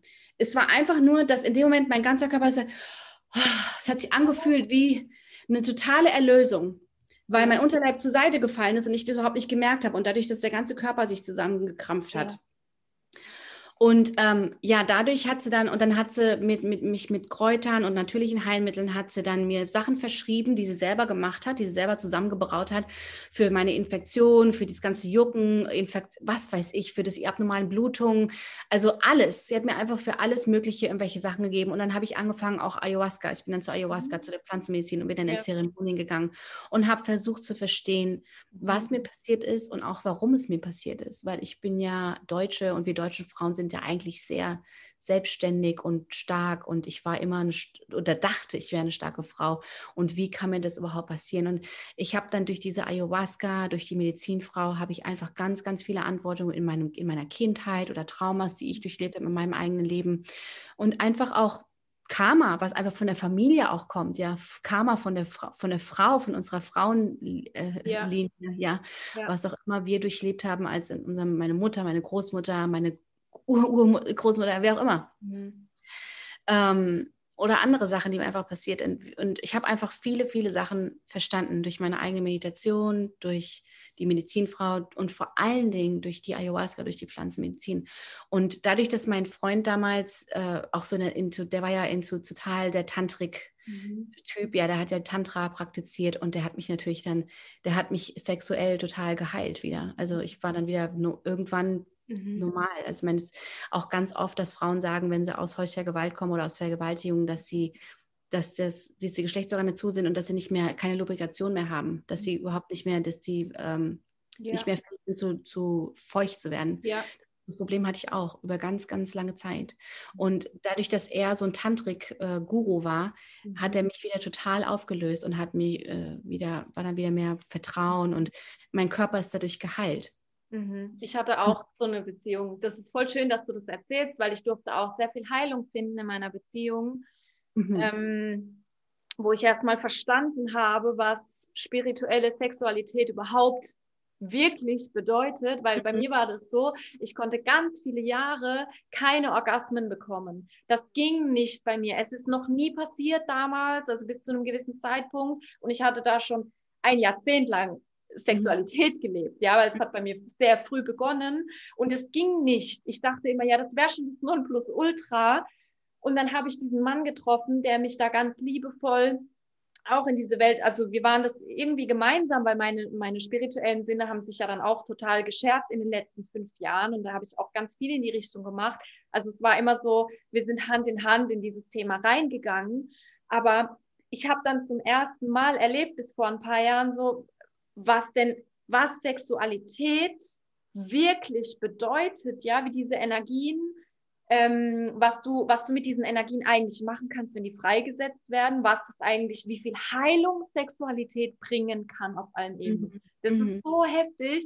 Ja. Und dann habe ich eben ähm, schon so am Anfang meine Wege gefunden, ähm, Orgasmen zu kriegen, aber es war nicht auf diese, ich sage jetzt mal, natürliche Art und Weise. Mhm. Ja. Mhm. Es war ähm, ich hatte eher diese animalischen Instinkte noch angeschaltet bei mir, weil mein Kopf zu sehr mit im Spiel war und bei mir waren auch ähm, Bahnen blockiert und dann bei mir war das ganz interessant. Zum Beispiel durch Analverkehr hat es funktioniert. Ja, mhm. dieses ganz animalische, was da im Kopf, im Reptiliengehirn sitzt. Das haben mhm. ja ganz viele Frauen, die denken, sie können keine vaginalen Orgasmen kriegen. Mhm. Und dann habe ich Stück für Stück weil ich bin ja auch gerade in einem Coaching mit Yoni-X und dem ganzen, äh, das geht neun Monate insgesamt. Und mhm. ähm, da habe ich dann mal diese ganzen Fremdenergien aus meinem Uterus rausholen können, ja, und durfte auch wirklich alles, was mir genommen wurde und alles, was ich, ähm, also was sie mir weggenommen haben und was sie da gelassen haben, vor allem, das durfte ich alles wieder zurücktauschen. Und auf mhm. einmal, ich bin wirklich jeden Tag aufgewacht und war noch mehr ich. Ich habe gemerkt, oh mein Gott, wie viel Energie habe ich eigentlich in mir, die ich umsetzen kann für mein Leben. Diese Energie war so krass blockiert. Und mhm. ähm, also bei mir war das unglaublich, was ich dann so rein sexuell erlebt habe mit meinem Partner, weil halt auch ganz viel Vertrauen mit dem Spiel war, ja, das mhm. ist ganz wichtig. Und auf mhm. einmal habe ich die Orgasmen meines Lebens bekommen, war in irgendwelchen anderen Welten unterwegs und habe das nochmal neu kennenlernen dürfen. Und ich denke, ähm, da kannst du bestimmt auch ein paar Geschichten davon erzählen. Also bei dir ist ja. Ja, auf jeden Fall. Ich meine, es ist so ein, es ist so ein großes Thema. Wahrscheinlich, wenn wir zeitlich das gar nicht schaffen, aber auf ja. jeden Fall, ja, der Orgasmus von einer Frau ist natürlich was ganz Spezielles. Ich hatte auch ähm, ich hatte grundsätzlich nie Probleme, aber ich weiß, ich hatte damals, ich habe auch früher gedacht, dass ich ähm, keinen Orgasmus haben kann, wenn ich Sex, also wenn ich den ein, eigentlich ja. Geschlechtsverkehr habe. Aber ich hatte, als ich 24 war, hatte ich einen Freund, der hat sich wirklich Zeit genommen für mich und es war auch, auch ein Mensch, der mich trans, weil es gibt ja diese Menschen, die kommen in dein Leben und die mhm. transformen dein Leben. Ja.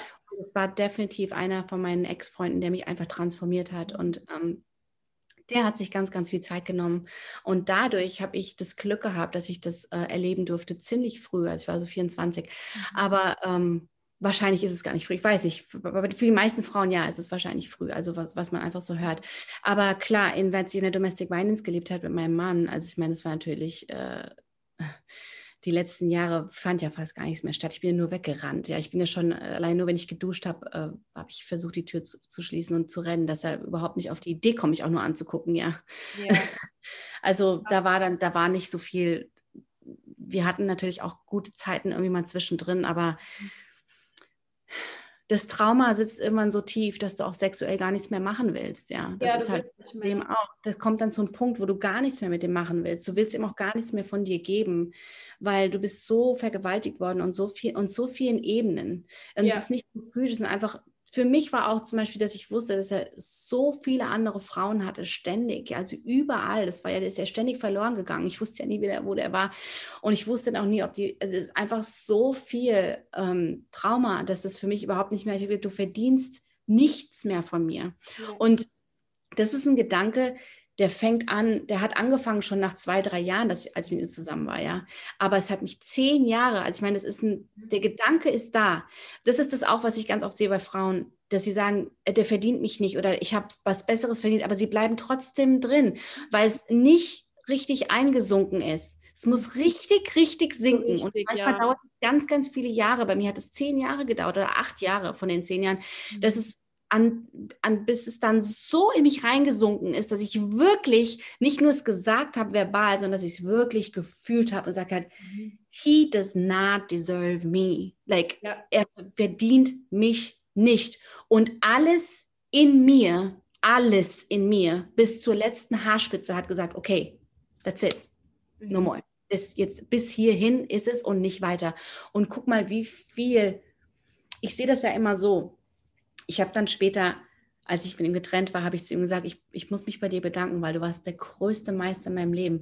Er ist ja, also mein Mann hat ja eine ganz tolle Arbeit an mir geleistet, ja. Ich würde ja ohne ihn überhaupt nicht machen, was ich heute mache. Und ich bin ja so dankbar, weil ich habe ja durch ihn gefunden, was ich machen soll. Das Problem war, dass meine, und das verstehe ich jetzt so, all diese ganzen Sachen, die mir passiert sind, waren einfach Sachen, die meine Guides eingeleitet haben für mich. Meine Geister haben das für mich eingeleitet, dass ich aufwachen kann und aufstehe und sage, okay, ich muss jetzt hier meine Mission erfüllen. Ich habe Frauen zu heilen, ich habe Musik zu machen. Das ist, was ich machen soll. Aber es hat ja nicht gereicht. Die haben mir ja ständig, also ich meine, der musste mich ja K.O. schlagen, der musste ein Jahr lang vom Gericht äh, weggenommen werden, der musste so viele Frauen haben. Es hat so viele Jahre gedauert, weil ich nicht in der Lage war, auf meine Geister zu hören. Und sie haben es einfach immer schlimmer gemacht. Und sie haben es so, so, schlimm gemacht. Ja.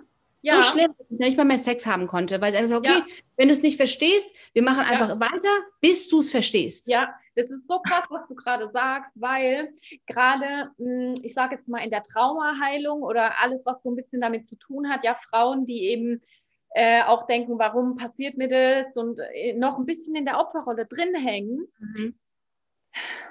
Das ist echt dünnes Eis, aber es passiert immer aus einem Grund. Ja. Wirklich immer, auch eine Vergewaltigung in deinem Fall jetzt. Ja, ich spreche jetzt mal nur von dir, weil wir haben hier vielleicht auch eine, Zuhörerinnen, die da sehr sensibel sind in dem Thema. Ja, ist auch, ist auch sensibel. Ganz arg. Also ähm, ich möchte jetzt nichts Falsches sagen, aber ich habe auch, ich habe, ähm, ich wurde zum Beispiel mal äh, zusammengeschlagen ähm, von zwei Männern und bei mir war das so, außenrum stand eine ganze Gruppe von, von anderen Männern und die waren eigentlich meine Freunde, dachte ich, ja, und mhm. da war ich 19. Also solche Sachen habe ich auch erlebt, also das ist ja nur die Spitze des Eisbergs, aber ich weiß heute, dass diese Sache mir wirklich nur passiert ist, ähm, dass ich verstehe, dass, dass es mich auf einen ganz bestimmten Weg bringt. Und ich bin mhm. auch, ich bin sehr in die Vergebung gegangen. Also ich habe überall in alle Richtungen da Liebe reingeschickt, ja, und es, ich, es geht nicht nur um Licht und Liebe, aber wenn ich mir selbst vergebe,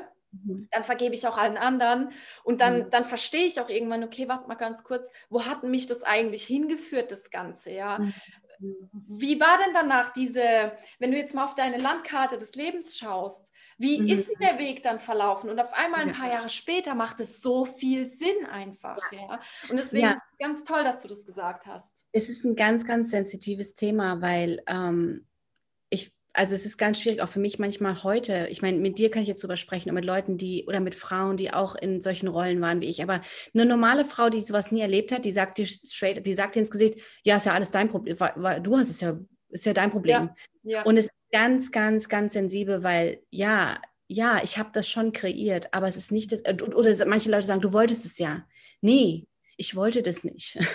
es ist nicht, dass ja. ich das wollte. Ich habe es einfach nur in dem Moment nicht greifen können. Mhm. Ja.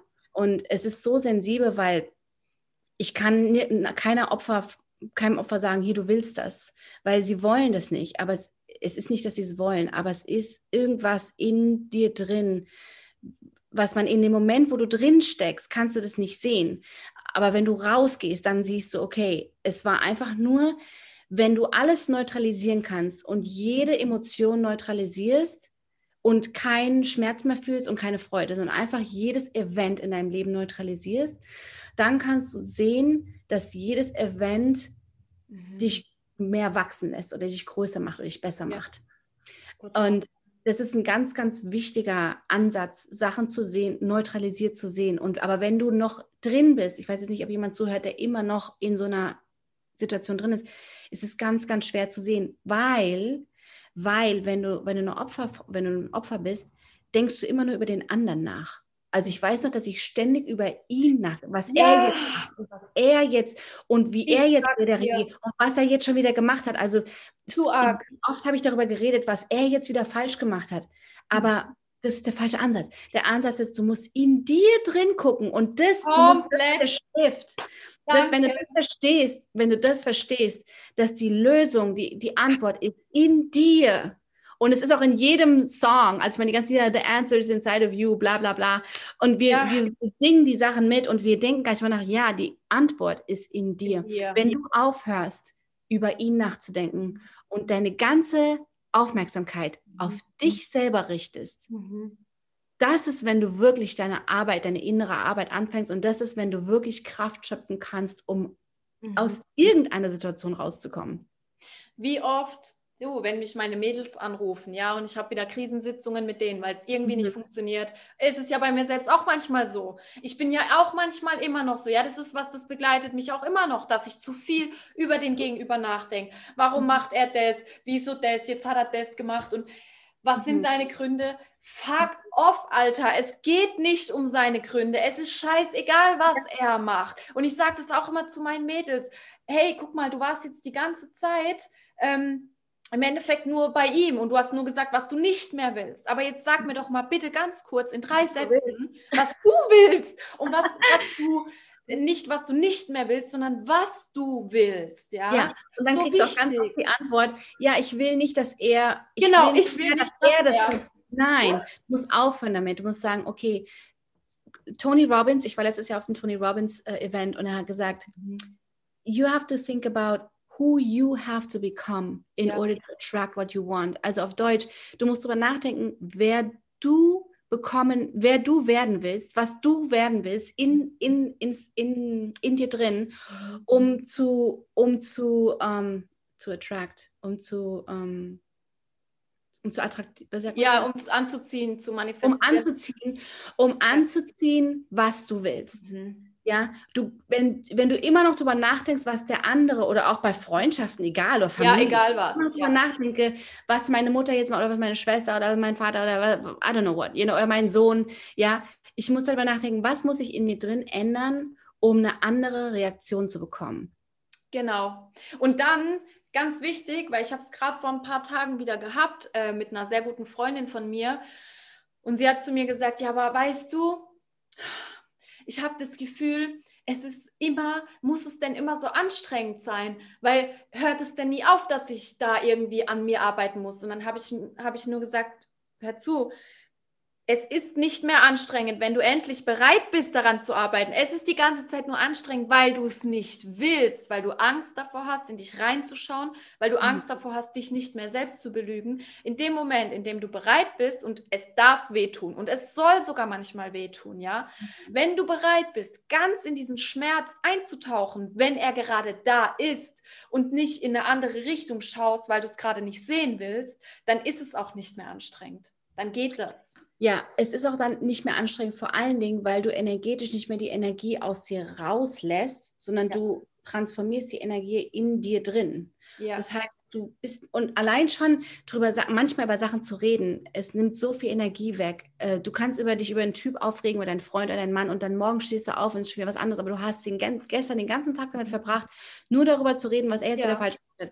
Ähm, du hast so viel Energie da rein investiert und morgen ist ein anderer Tag und du fühlst dich ganz anders oder vielleicht habt ihr ein Gespräch gehabt und es hat sich alles aufgelöst. Also manchmal ist es einfach besser, mit sich selber zu sitzen und einfach an sich selber innen drin zu arbeiten, um ja. dann einfach eine, eine, andere Reaktion rauszubekommen. Ja. Und, und manchmal bekommst du keine Reaktion raus aus dem Menschen, aus dem du denkst, du bekommst die Reaktion. So, das ist was noch, noch ein anderer Schritt, was ich immer gedacht habe mit meinem Mann, mit meinem Ex-Mann, dass ich gehofft habe immer, dass er eines Tages eine Einsicht hat über das, was er gemacht hat. Ja. Dass für mich, wenn er das denn wenigstens einsehen würde, dann finde ich Frieden. Oh, Aber wenn dann. wenn genau, dann. wenn dann. Ja. Aber ich habe jetzt für mich, also heute, jetzt wo ich im Moment oder wo ich heute bin, ja, weiß ich, dass ich nicht unbedingt von ihm das, das, diese, diesen Peace, diesen Frieden bekommen muss. Und ich habe das dann durch andere Menschen bekommen, die in mein Leben gekommen sind oder andere Situationen oder zum Beispiel durch meinen Beruf, durch die Sachen, die ich mache, durch meine super schöne Arbeit, die ich heute mache. Das gibt mir den Frieden, den ich gesucht habe in ihm und den, den, den er mir nie gegeben hat, bis heute nicht gegeben hat, bis heute nicht. Und er wird er wahrscheinlich auch nie. Und ja. es, aber den Frieden zu finden, zu sagen, okay, manchmal zum Beispiel auch mit einem anderen Beispiel, um es einfach besser zu verstehen, er hat mir keinen Unterhalt bezahlt. Er zahlt ganz, ganz wenig Unterhalt und seit, seit Covid gestartet hat er überhaupt gar keinen Unterhalt mehr bezahlt. Mhm. Ich denke, die ganze Zeit habe ich dann darüber nachgedacht, wie ich jetzt Geld aus ihm raus, wie kann ich jetzt endlich Geld von ihm bekommen? Ja, wie, wie schaffe ich das jetzt? Ich wollte, will ja nicht mehr vor das Gericht, weil ich ja so Angst habe vor den Gerichten hier und von den ganzen. Und dann habe ich gesagt, hier, hör mal, Nathalie, du musst aufhören, darüber nachzudenken, was er dir schuldet oder was er dir geben soll nach all den Jahren. Weißt du, die Geschichte nach all diesen Jahren, die ich mit ihm äh, ausgehalten habe und jetzt kriege ich noch nicht mal mehr das von ihm und so und von ihm. Und einfach zu dem Punkt zu kommen und zu sagen, weißt du was, es ist okay. Er muss sein Karma bezahlen. Er bezahlt für sein Karma. Niemand geht von dieser Erde, ohne sein Karma zu bezahlen. Ja. Sein Karma kommt in einer anderen Form. Immer. In, immer. immer Jetzt hat er zum Beispiel eine Freundin, die ihn nicht einen Schritt alleine rauslässt. Nicht einen Schritt alleine rauslässt. Der darf ja gar nichts mehr alleine machen. Das ist seine Form zu bezahlen, was er mit, er hat bei mir ist er nur weggegangen. Jetzt hat er eine Frau, die ihn total einsperrt. Das ja, er kriegt es gerade andersrum. Er kriegt es andersrum. Gerade andersrum, ja. genau. Mhm. Es ist seine Lektion. Das ist, und es geht nicht mehr darum, ob ich damit Frieden finde oder nicht. Was, worum es jetzt geht, ist, dass ich viel mehr Abundance, wie sagt man Abundance? Ja, Fülle. Fülle. Fülle ist es. Viel mehr Fülle habe, mhm. ähm, ohne, also als ich aufgehört habe, auf sein Geld zu warten, auf seinen Unterhalt zu warten, habe ich viel mehr Geld gehabt als, ja, es kommt als niemals zuvor. Du machst deinen Kanal frei, weil du äh. nicht mehr wartest und dann ja. auf einmal, ich kenne ja. das, dieses Geldthema ist ja eh, also es hat ja irgendwie jeder mal gehabt, ja, und wenn du einfach diesen Kanal mal freischaufelst und mhm. andere dafür verantwortlich gemacht hast und jetzt, jetzt nicht mehr tust, dann mhm. kann auch im Kopf viel mehr passieren an ähm, Creation. Dieses, ja. okay, wow, was will ich eigentlich? Und dann machst du Dinge, die für dich keine Arbeit mehr sind und auf einmal kommt das Geld so und mhm. du kannst deinen Kindern zum Beispiel einen Urlaub nach Colorado spendieren, mhm. ja, um mit mhm. ihnen den Schnee anzuschauen mhm. und ähm, keine Ahnung was. Und das ist so, so, so wichtig, dass man das niemals abhängig macht von anderen, egal was man hat oder nicht hat, ja. Es ist mhm. scheißegal, ähm, wo ich gerade stehe oder wo mein Partner zum Beispiel steht. Es geht nur darum, wie kann ich dafür sorgen, an dieses Ziel zu kommen und ich brauche niemand anderen dazu. Ja, man macht sich unabhängig. Ja, das Problem ist, ja, genau. Und das Problem ist auch, dass du es von einer speziellen Person oder einer speziellen Situation erwartest. Aber in dem Moment, wo du es von einer speziellen Situation oder Person erwartest, machst du den Kanal zu für alle anderen Situationen. Ja. Und deswegen ist es so wichtig, dass wenn du zum Beispiel um Geld betest, ja, für an, an dein Universum oder an deine Geister oder was, dass du sagst, ich bin offen, mhm. mein, meine Fülle oder mein Geld zu bekommen von jeglicher Quelle. Weil in dem Moment machst du alle Quellen auf. Genau. Ja, wenn du genau. sagst, ich bin offen, dass ich von meinem Ex-Mann so und so viel Unterhalt bekomme, dann, dann bist du darauf nur fixiert auf diese Quelle ja. und vielleicht wie diese Quelle öffnet sich nie, aber vielleicht öffnet sich eine andere Quelle durch ja. jemand anderen oder durch eine andere Situation, wo du dreifach oder fünffach oder zehnfach das Geld bekommst oder, ja. oder was auch immer. Mit Situationen ist das same thing. Das ist, das ist das Gleiche. Ja, zum Beispiel für mich auch, dass ich gesagt habe, ich will nicht mehr in einer, in einer, in einer, in einer, in einer, in einer emotionalen abusive, wie sagt man mhm. abusive?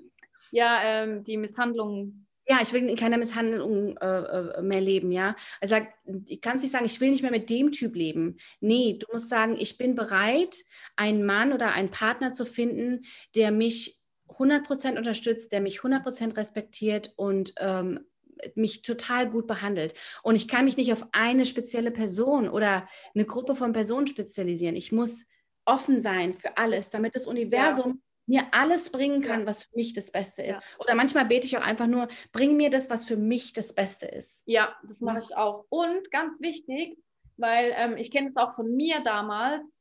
Und zwar viele Frauen, wenn die gerade in so einer Trennungsphase sind oder noch äh, emotional an jemanden gebunden sind, dann machen sie, dann denken sie zwar, sie machen sich auf, aber insgeheim wünschen sie sich immer noch, dass es vielleicht wieder der Mann wird, dass es wieder schön werden kann, dass sie mit ihm, weil sie sich nicht, weil sie Angst haben, diesen Gedanken jetzt mal kurz loszulassen und zu sagen, hey, Universum, jetzt gib mir doch bitte mal einfach das, was ich wirklich verdient habe. Und es muss nicht er sein, es kann er sein, vielleicht soll es so sein, ja. Aber es darf auch jemand anderes sein. Ich muss nur jetzt einfach mal hier sitzen Tee trinken und gucken, was es mir schenkt. Und dann aber auch halt erkennen, ja, die Augen öffnen dafür. Das ist ganz ja. wichtig, weil ich höre das oft. Ja, aber wenn es dann irgendwann mal und so, wenn er mal in einem Jahr das und das, nix. Es geht nicht um ihn, weil dann sind wir wieder bei ihm.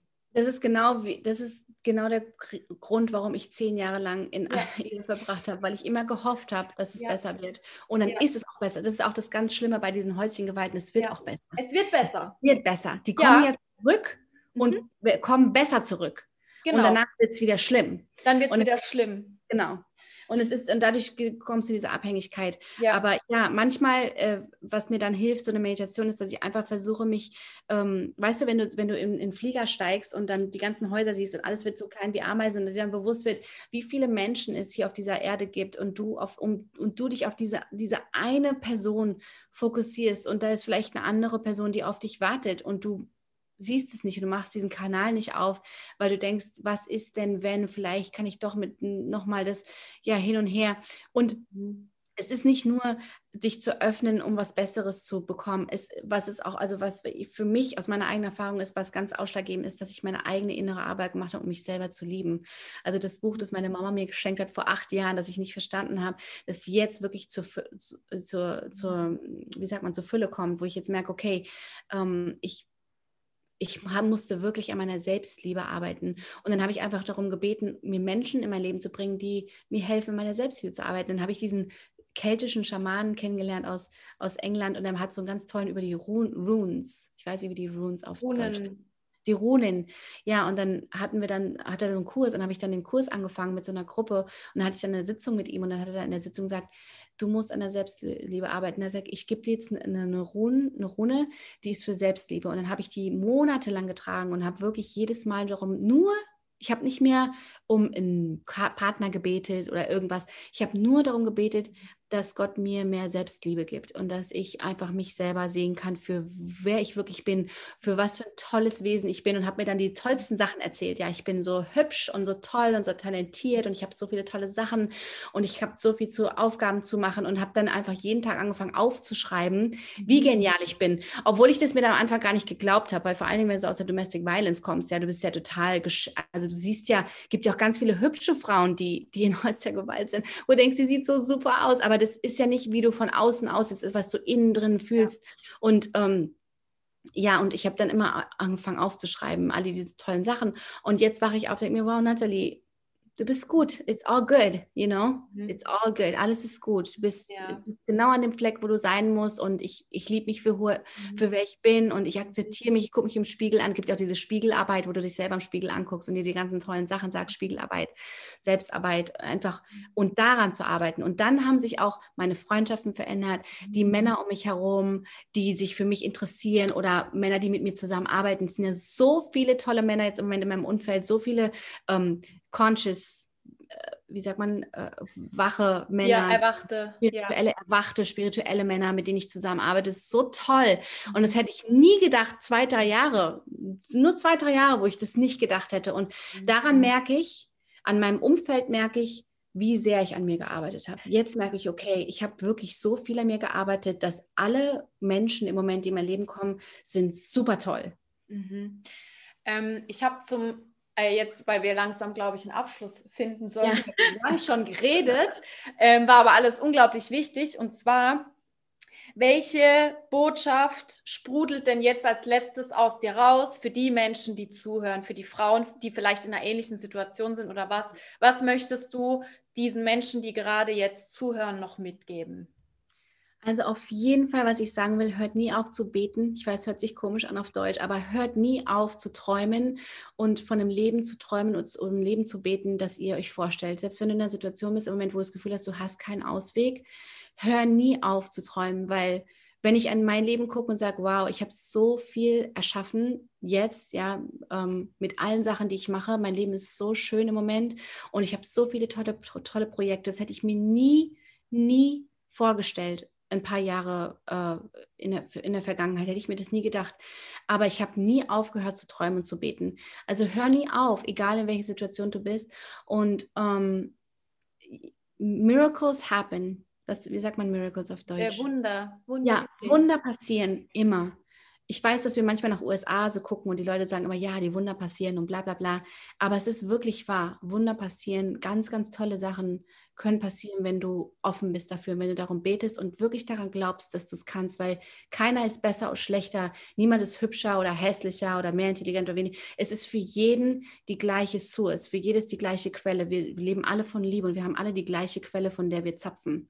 Und ähm, es ist ganz, ganz wichtig, dass du nie aufhörst zu träumen. Und der zweite Punkt, der total wichtig ist, nimmst du wirklich zu Herzen, wenn wir sagen, mach die innere Arbeit. Hör auf, darüber nachzudenken, was der andere macht. Denk darüber nach, was du machen musst und wer du bekommen musst, damit dein Umfeld sich verändern kann. Und ich finde, ich glaube, das sind die zwei Sachen, die die mm, ausschlaggebendsten Sachen, die ich gemacht habe. Meine Selbstarbeit, meine Selbstliebe und meine Gebete. Mhm, dein Glaube. Mein Glaube, schön. mein Glaube. Okay, mhm. das kann ich ähm, genau so unterstreichen. Also bei mir, same story. Mhm. Ähm, liebe Nathalie, ich bin dir so, so dankbar, dass du, dass wir erstens mal den Weg zusammen hierher gefunden haben. Mhm. Da wartet, glaube ich, auch noch ein bisschen mehr auf uns und ähm, dass du dich vor allem so unglaublich geöffnet hast, weil diese Themen, die wir heute besprochen haben, ja, das ist etwas ganz ähm, man muss es ganz achtsam behandeln, mhm. ganz behutsam. Und es ist auch einfach ein ganz, ähm, ganz wichtiger und heiliger Raum, den wir jetzt aufgemacht haben. Ja, mhm. und also wirklich tausend Dank dafür. Ich glaube, wir konnten hier einige Leute sehr inspirieren und irgendwas mit irgendwas auf jeden Fall mit auf den Weg geben. Und ähm, ja, vielleicht ergibt sich noch eine Folge, wer weiß. Ich habe da noch einiges im Kopf. Wenn Anfragen kommen, dann äh, machen wir das möglich. Also vielen, vielen Dank, dass du hier warst. Und ja, ihr Lieben, dann ähm, beende ich hiermit diese wundervolle Folge. Vielen, vielen Dank, dass ihr auch alle zugehört habt oder dass du zugehört hast. Und bis zum nächsten Mal.